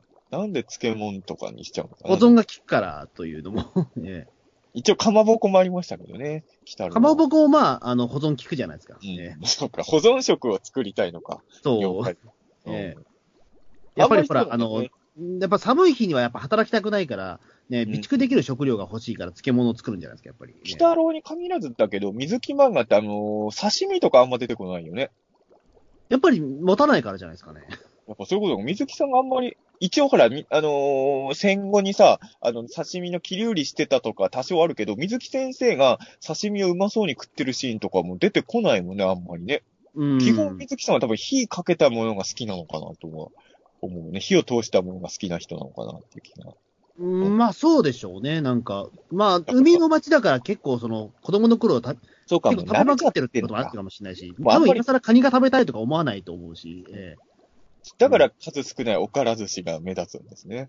そうそう。えおから寿司うまそうだな。えうん、だからそうなんです。だから、水木漫画でもね、カニを食べるシーンってあんまないですよね。多分と、あの、境港の名産だけど。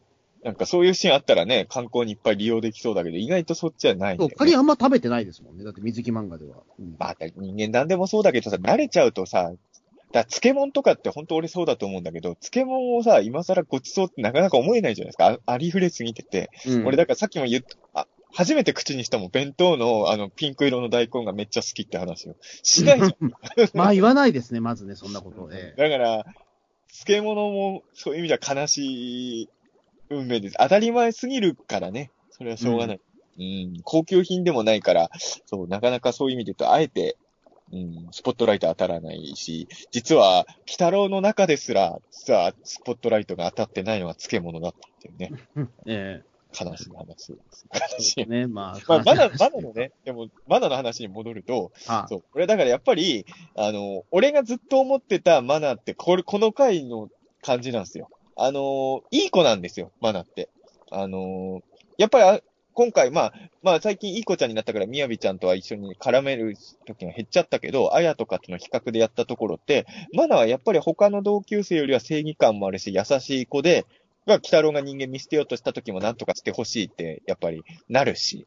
だから、いい子なんだけど、やっぱりその、なんて言うんだろう、人間のに、なんか現実のうまくいかないところとか、あと多分人間の二面性とか、そういうところとかはやっぱりいい子、いい子ゆえにあんまりそういうとこ見ずに育ってきちゃった子なんだろうなっていうのが、あの、オチに集約されてるなとは思って、うん、だから、ヒロインにこれをやらせる、やらせてね、まあ、今だったら結構珍しいかもしれないですね。うんう。んここまで現実を直視しないヒロインみたいなものは確かに。これが最終回じゃなくてよかったよね。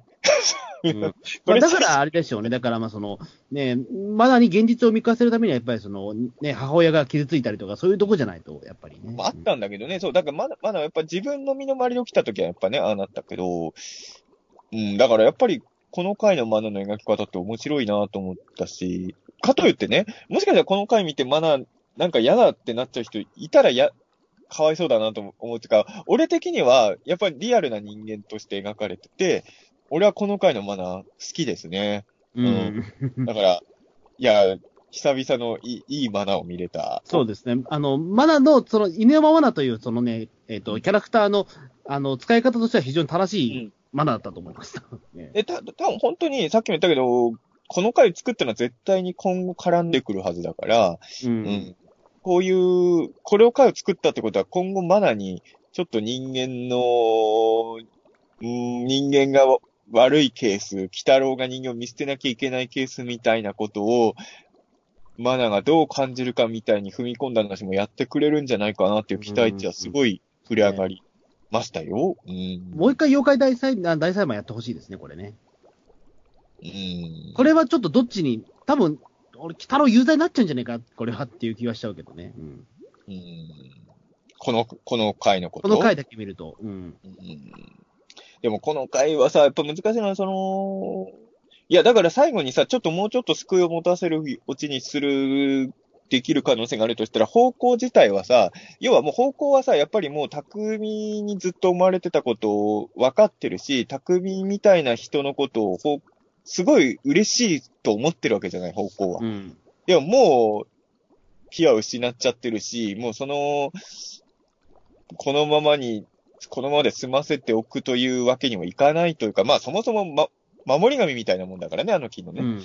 だから、このままではいかないし、ゆ和解するわけにもいかないってもうどうしようもない状況だから、まあ、手をかけるようにして、鬼太郎にとどめをさせてもらって、これでよかったっていうことなわけじゃないですか。うん。うーん、だからね、その、匠は、まあ、匠はそのことまで分かってて、より辛くなっちゃってるのかな。うーん。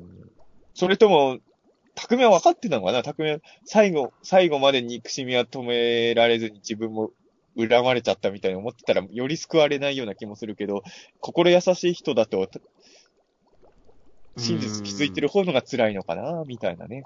うんうーん。まあ、だからそれが分からなくなったからこその、まあ、どう、どうしたらいいんだっていう答えになっちゃうというね。えあのさ、これこそ本当プリズマ界の難しさなんだけどさ、えうん。ああの後マナは一体どうしたのかとかやっぱ気になる、ね。この状況で、猫姉さんのあの話も聞いて、あの後匠と一言も会話交わさないまま、家には帰れないじゃない、マナだって。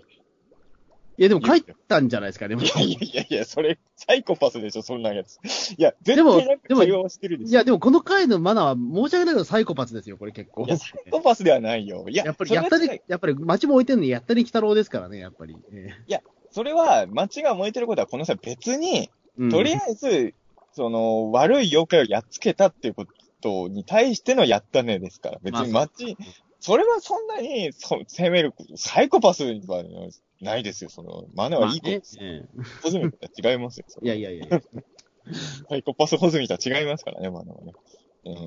いや、ちゃんとあの、友達のことをすごい心配するいい子だったじゃないですか。まあそうですね。ええあやあやちゃんね、うん、すぐかか駆け寄ってくれましたからね。えそうそう。だややっぱりその、まあ、そう、うん、そうね。いや、だから多分マナからすれば、やったね、来たろうって言って、この後一緒に、なんか水を使う妖怪でも呼ぼうよみたいなこと言いたかったんじゃないですか？え来たろうはウルトラ水流とか使えないからね、まあ、まあそうですね。また特撮例えが出ましたね。もう無理ですね。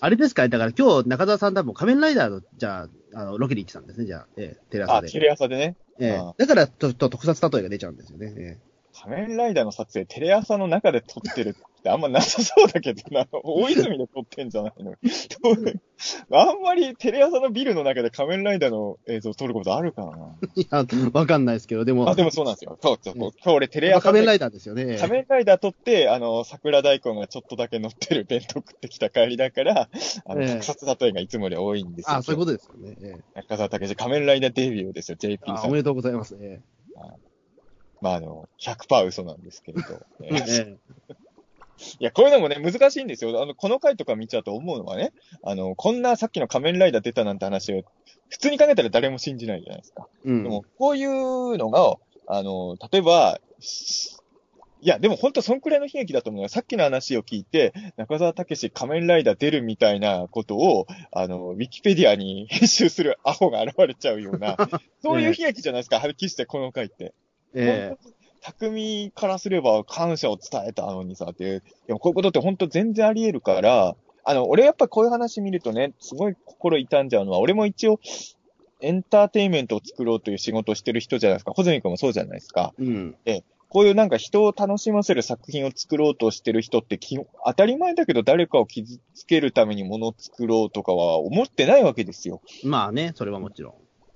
でも現実にはエンタメってさ、あのーまあ、ファンはいっぱいいた作品でも、と誰かは傷つけちゃうことっていうのは全然あるわけでしょ？うん。で、やっぱりそういう問題って俺も結構、うーん、気にしちゃうというか、あのーまたね、すごい極端な話言うと、ちょっとまああんまり事件の詳細は言わない方がいいと思うから、なんとなく濁して言いますけど、はい。昔さ、その、イベントでね、あの、親子で楽しめるイベントみたいな、昔っていうのもほんと、ほんの数年前ですけど、うん。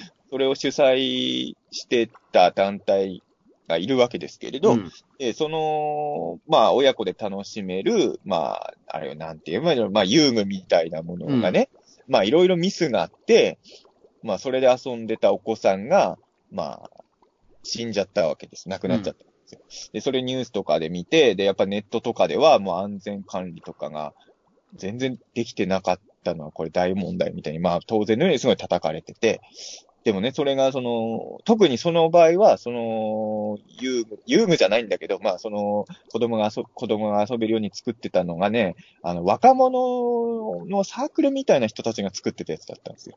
うん。で、なんか、まあ、俺もわかるわけですよ。その、若い人たちが、なんか、イベントでみんなが楽しむものを考えようぜって言って、みんなで多分、もうほんと学園祭の延長戦みたいな気分で出展したわけじゃないですか。うん。で、そ、それで人が死んじゃうみたいなことがあった時のことを考えたら、まあもちろん一番の被害者は死んじゃった子供なんだけど、やっぱ出展してる側のことも僕らは想像はできるじゃない。うん。うん、だからなんかこういう事件って、世の中にあるそのやるせない事件の、やっぱ俺の中ではどうしても自分がこういう仕事してるから上位になっちゃいますよね。うん。だから、オカルトーカーズで人殺しちゃったら大変じゃない？うんまあね、うん。まあ、今のところ、亡くなってる人いないので大丈夫ですけど。トークイベントで人殺すのはなかなか難しいけど、うん でも、でも、思うよ。やっぱ小説とかで、あのー俺は基本的にはそれ作者の何も悪くないと思うし、作品は罪はない派だけど、自分の書いた作品とか、まあもう、ポッドキャストでもいいですよ。ピータン通信聞いた人が、ピータン通信の影響で犯罪を犯した場合って、やっぱり、めちゃくちゃきついじゃない。うん。うんで、でも全然そんな気なくても世の中いろんな受け取り方する人いるからいてもおかしくないわけじゃないですか。うん。ピータン通信聞いてメッセージを、ピータン通信を聞いたら人を殺すしかないと思った。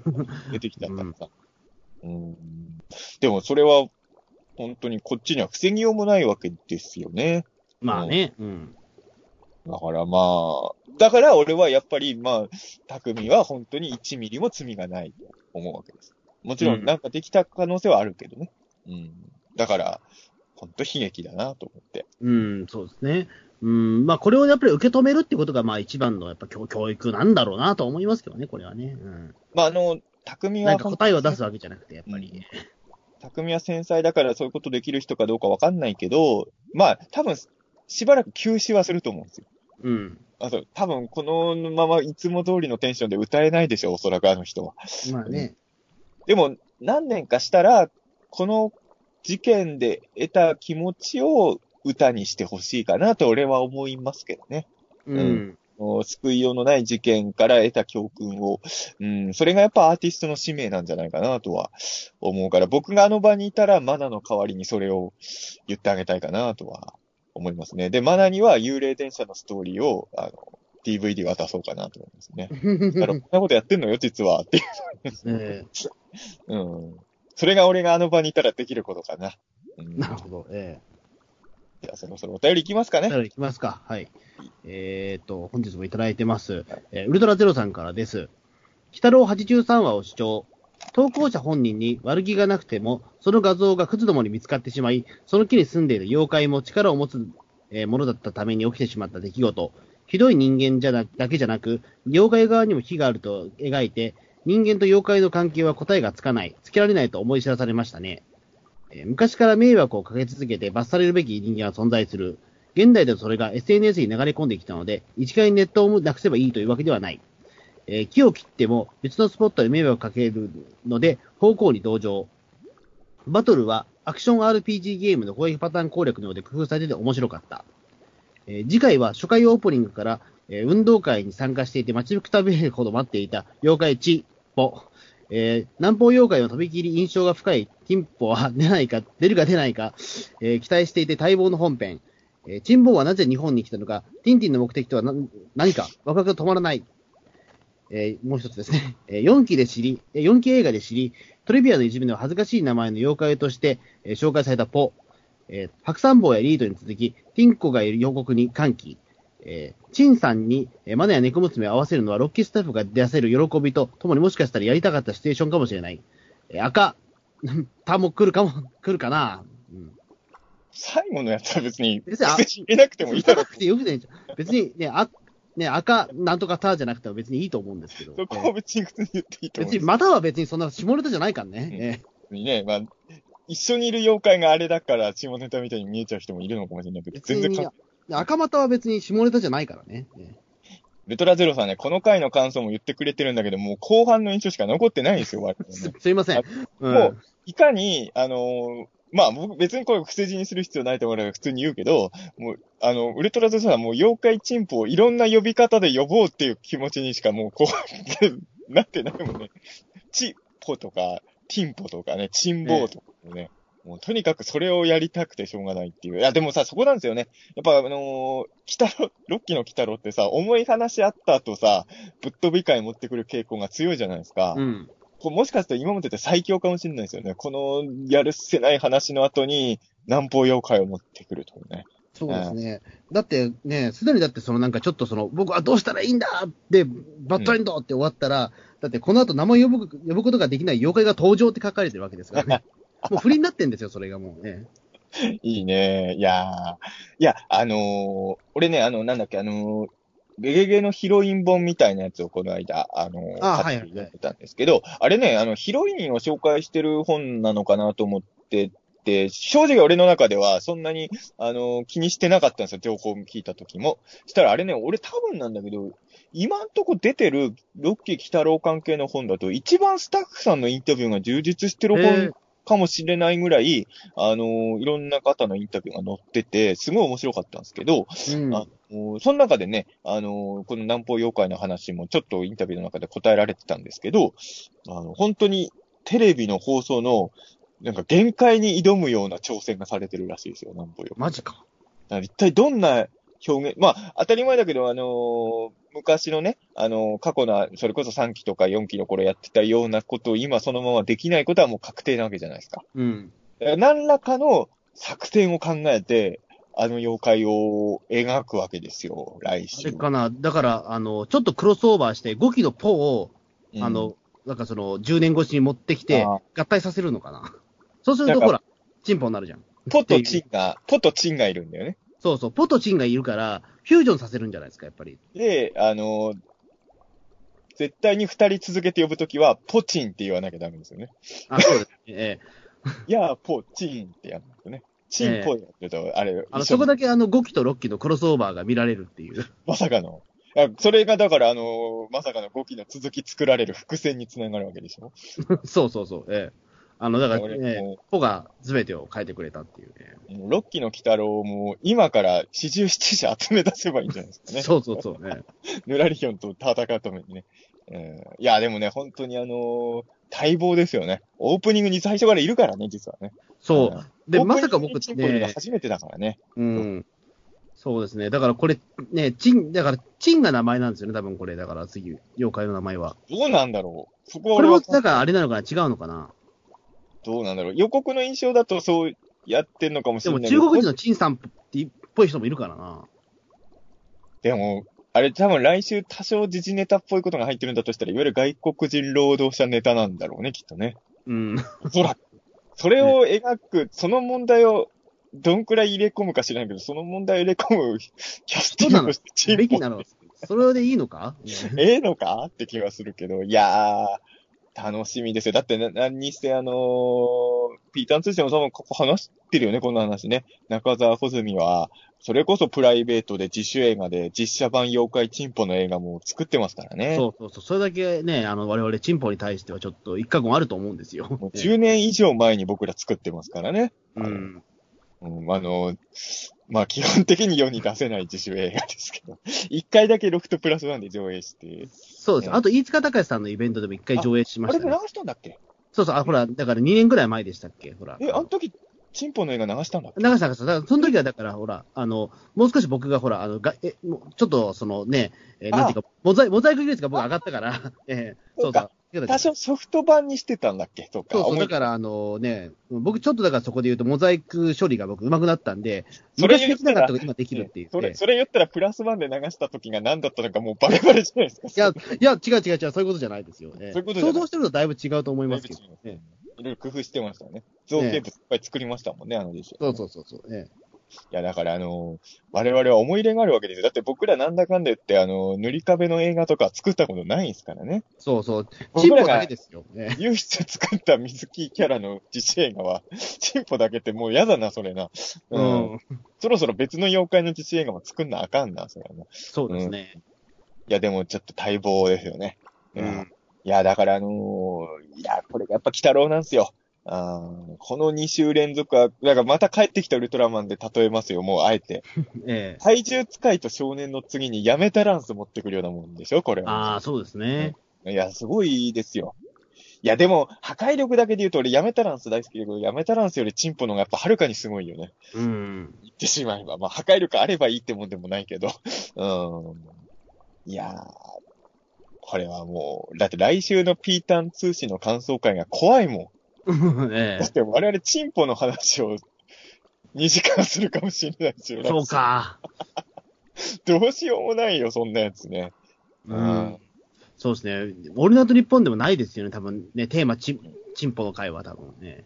なかなかね。でも、しょうがないよ。来週の鬼太郎がそれなんだからまあ、。しょうがないですよね、もう。だから予告見てすごい気になっててさ、まあ、今週マナもああいう風に終わってるけどさ、予告でさ、あのーマナがさ、まあ、進歩にさ、結構、普通に接してるシーンを、ちょっと後ろで慌ててる猫姉さんみたいなシーンあったじゃないか。あれもうすごい妄想膨れ、一体どんなシチュエーションが？でもマナは全然動揺してないっていうのは一体どういうことなんだろうっていうね。う。一体どういうシーンなんだ？あれは。本当読めないよね。これだからあれでしたね、一周ずれたら迎撃と被ってたんですよね、これね。でも、ゲゲゲキにチンポはまあ、悪くチンポの話はいいのか。うん。うん。いや、俺、うんしょ、あの、ゲゲゲキの時にめちゃくちゃ重い話よりは、チンポとかのが、でもね、北郎広場でもさすがにチンポのコスプレしてる人はいなかったっぽいよね。だからそしたらほら、だってね、チンポのコスプレできちゃう可能性があるじゃないですか、ね。やっぱまずい、ね。そしたらちょっとやっぱりね、みんながチンポのコスプレできたらまずいじゃないですか、やっぱり。これは逮捕しなきゃダメですからね、本当にね、悲しいことを。うんうん。いや、いなんかいるかもわかん、いいたかもわかんないけど、もしかしたら日曜日に。写真撮れ、撮ってもらえなかったのかな、いても。え。えもしくはもう、あの、北の広場に来る前に捕まってるかのどっちかで。ああ。そりゃそうですよ。調布の警察は優秀ですから。うんええすぐ捕まえますよ、そんなのね。うん。いやー、楽しみですね。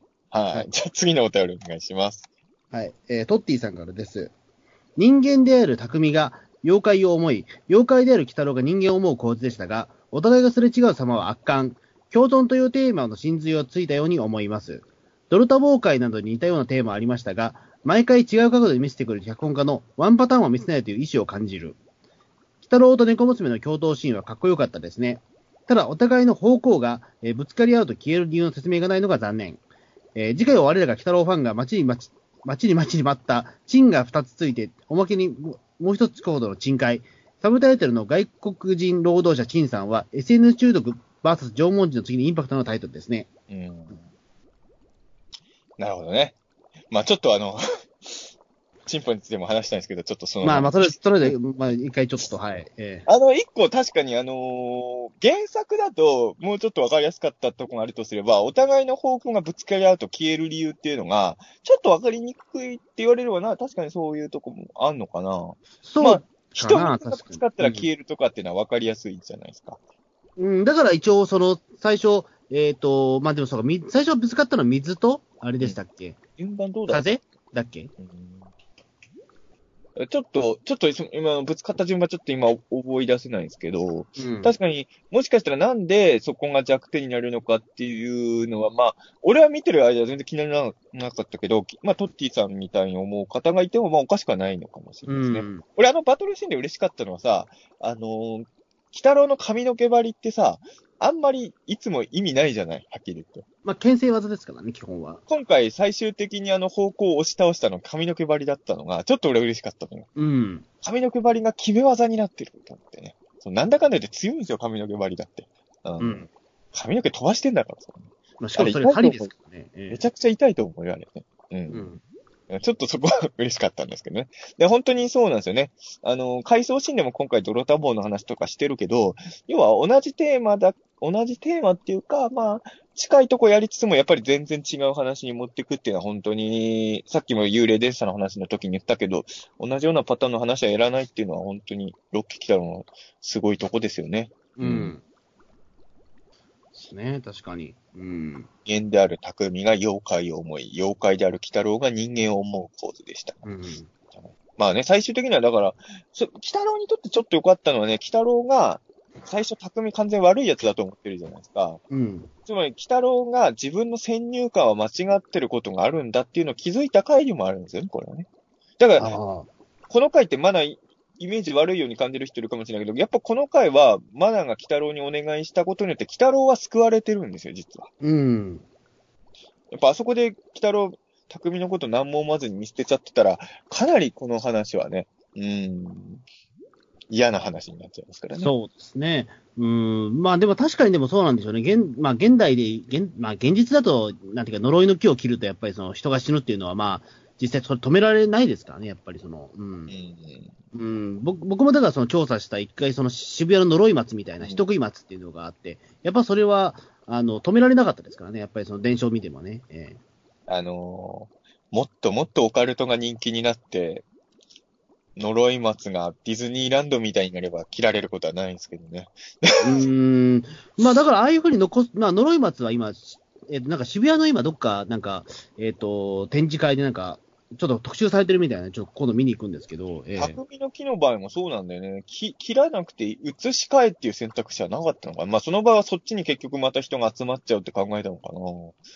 うーん、まあそうですね。多分、まあい、まあそういったこともいくつか考えた上での、まあめんどくさくなってきちゃったっていうようなこともあったのかもしれないし。えー、まあね。まあ、うん、まあああいうのってやっぱ管理するのは大変ですからね、やっぱり。えーまあね、確かに。いや、ほんとそうなんですよ。結局お金とかもかかるから、うん、切らない方がいいよとか言う方は簡単だけど、あとは移動させればいいよと言う方は簡単だけど、現実にはね、難しいです、ね、そうそうそう。うん。ちゃんとそれは国と、国がちゃんとね、あの、申請得ないといけない。一応、ちゃんとそこはバックアップをしてあげないと難しいので。ええあとはまあ、ウルトラゼロさんもそうですけど、皆さん、あの、素直にチンポって書いちゃいけないっていう自制心があるんですね。ああ、偉いですね。俺もバンバン言ってやりますけどね。別にチンプは放送禁止用語じゃないからね、別にね。ねえ、別に問題ないと思うんですけど、特に。でもね、あのー、今日テレビ朝日の収録してたじゃないですか。はい。あので何気に言ってた言葉が、今ね、それテレビでは使えないんですよっていくつか実は今日あったのよ。で、まあ後で話すけどね、あの、なんて言葉がダメだったのかは、あのー、結構やっぱり厳しいんだね、今ね。うん。本当に普通に我々が使ってるような単語も今どんどんテレビでは流せなくなってきてるんだなうん、と思ってきましたよ、今日は。うん、まあそんなわけでね、まあ、来週の話はそういう問題読みもなんか、なん投げかけてる話だといいなと思うんですけど、はい、タイトル的にも本当そうね、SNS 中毒 VS 縄文人の次にインパクトのあるタイトルっていうね。そうなの。よく考えたら、その、外国人労働者、チンさんよりもインパクトある SNS 中毒 VS 情報人って、本当やっぱいいタイトルだったんだな。そうですね。これ見てね、北郎のタイトルだってわかんないですよね、まずこれ。そうね。まあ、チンさんもね。うん。だから、チンさんはだってそもそも妖怪かどうかも分かってないからな、これ。これだけだと外国人労働者って言ってるから、そうか。うん。我々はさ、そう、うん、我々はもう元ネタの、元ネタというか、チンポっていう妖怪知ってるから、もうこのタイトルだけでやばいけど、このタイトルだけだったら、別に相棒とかにもありそうだもんね。うん、ありそうですね。ええ、普通にあの、なんか科捜研の女のサブタイトルでもおかしくないですよね、外国労働者、うん、ありそうですね。うん。変なし、朝ドラでもおかしくないよね、このサブタイトルがね。そうですね。おかしくはないですけど、まあおかしいな、でも多分それは。SNS 中毒 VS 縄文人はだってほら相棒のタイトルになったらおかしいじゃないまあそうです。それも朝ドラでは無理ですね、これ、ねうん、絶対無理だね。そういう意味で言うと、チンさんはタイトルだけだったらまだ、あの、元のキャラを知ってる人からしたら衝撃のタイトルだけど、タイトルだけだったらまだ、ね、あの、比較的落ち着いてるって言えなくもないよね。うん。そうですよね。確かにね。うん。じゃ次のお便りお願いします。えー、コニャンさんからですかね。はい。えー、北郎83は、今回の方向の主張は、えー、人間と妖怪の立場を違う除けば、以前のイスルギレイの考えとほとんど同じ、えー、思いにとらわれた気がします。えー、イスルギは妖怪が方向は人間が同じように2服で許せなかったわけですから。えー、北郎83は、えー、最近のマナーの学校関係のシーンは、みやびより、えー、あやと一緒にいる描写になっていますが、あるいは以前のみやびがネガティブな役割を今度はノリ本編であやが担う伏線かもしれません。えー、キノコの森の、えー、森の剣の以降のみやびは、マナや鬼太郎たちの味方になってくれそうですから。うん。まあ、全く同意見ですね。だから、ね、うん、あの、七神編の最後のあたりだと、みやびの言葉とかにも結構マナがショック受けたりしてたじゃないですか。うん。でも多分今のみやびにはその役割はちょっと背負わせられないと思う。そうですね。やっぱキノコの回があったからな。うん。うん、いや、だから、まあそうですね。うん。まあそういう意味で言うと今後はあやの出番が増え、あの、狙い表現の終盤で結構重要になってくる可能性は出てきたってことですね。うん。みやびはみやびで、だから、マナとのコンビで、なんかやってくれるかもしれないですけどね。うん。うん。ちょっとそこは今後の展開楽しみだなと思います。じゃあ次のお便りお願いします。えー、ヌルカビアードさんからですかね。はい。方向会主張、ロッケらしい回でした。ラストの炎に包まれる炎えー、炎に包まれる街をバックに、うなだれる匠、うなだれる匠の姿は、今後の苦難を感じさせる良い、かっこ、はてなシーンだなと思いました。予告の時点では漬物はやらないかと思っていたので、ちゃんと漬物出てきて嬉しかったです。えー、次回はいよいよチ、マルポ、えー、オープニング出ているので毎回見ていますが、ようやく本編でチン、あ、チンポって言っちゃう、チンポの 活躍を見れます。チンポは、えー、5期ではポ、6期ではチン、なるほど。タイトルからやばい匂いプンプンのチンポ会。えー、チポ会が巻き、巻ききれない。何回チンポと言えばいいんだろうか。はい。もうみんなチンポ好きやな。うん。うん今回でもあれなんですあの、ほら、まあ、お便りを、いつもより今回ちょっとあの、最近木曜ぐらいの収録が多かったけど、今回火曜日だったから間に合ってないだけかもしれないけど、はい、ほら、あの、女性のね、あの、アンさんとかが今回感想を送ってきてないじゃないですか。ああ。だから、ちょっとそこは気になったんですけどね。でも、ほんまは来週ですからね。来週の話に触れにくいのかなと、ね、ちょっと思ったりも、ええー、まあしましたけれど。まあでもあのー、さっきもちょっと話をね、チンポの話の前に漬物に戻すと、やっぱりですね、漬物が出るとやっぱ原作ファンは嬉しいわけですね。だからまああれは本当に原作ファン向けのサービスなんですね、今回も方向が漬物。まあ、言ってしまうと漬物じゃなくても別にいいやんっていう。話としてはね。でも、まあどうせなら、まあ、ちょっと漬物にすることによって、まあ、ちょっと原作ファンサービスもするという。で、まあ、ビジュアルで見ると怖かったしね、漬物つけられてる人って。もう顔真っ青でしたからね。なんか単に牢屋に入れられてるとかよりよっぽどちょっと怖いよね、やっぱ漬物されてる、うん、だからまあ確かにホラーとしては意外と漬物にされるっていいんだなってちょっと思いあんまり、どうですか？ホラーものとかでなんかその人間漬物っていうのはないないアイデアなんですかね？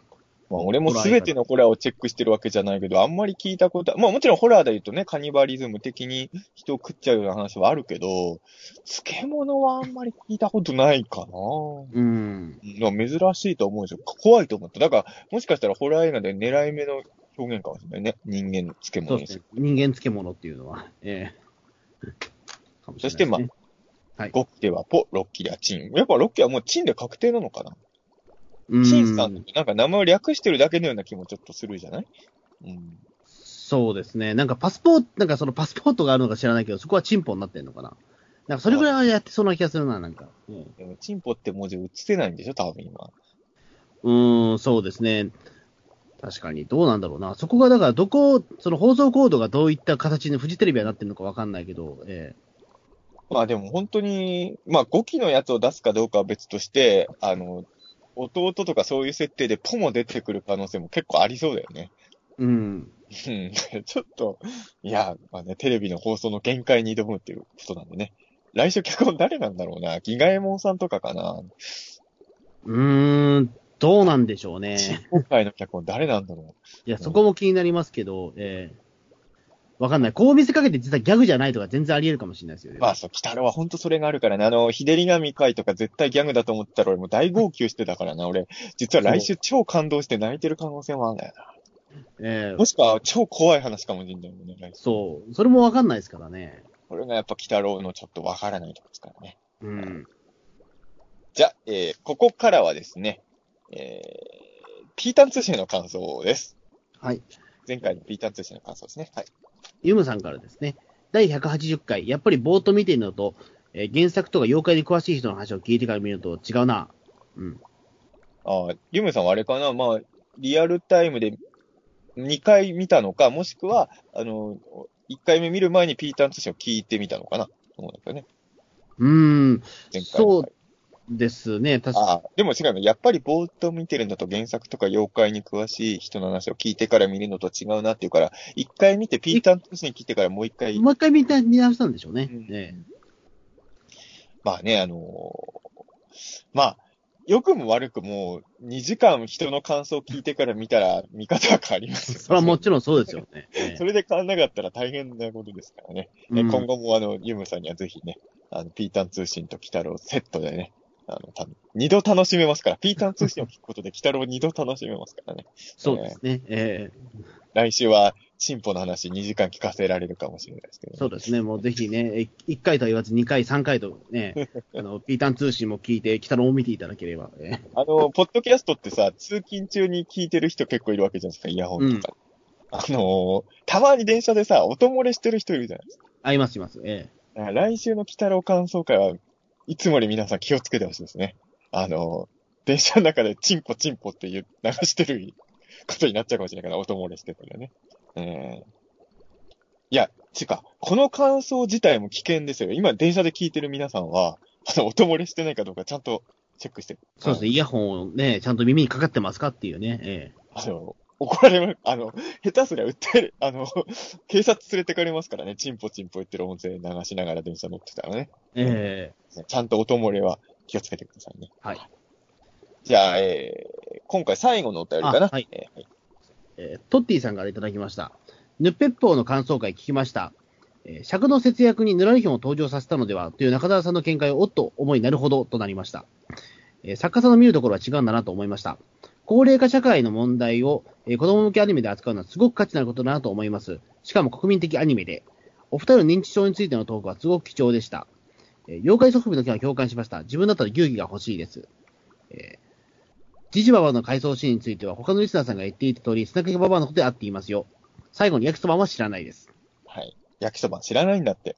まあそうですよね。まあ世代的にね、うん、世代が結構これは、うん、あそうですよ。トッティさんがいくつぐらいの方か知らないけれども、えー、果たしてトッティさんは三日月の例えは分かったんでしょうか？ね。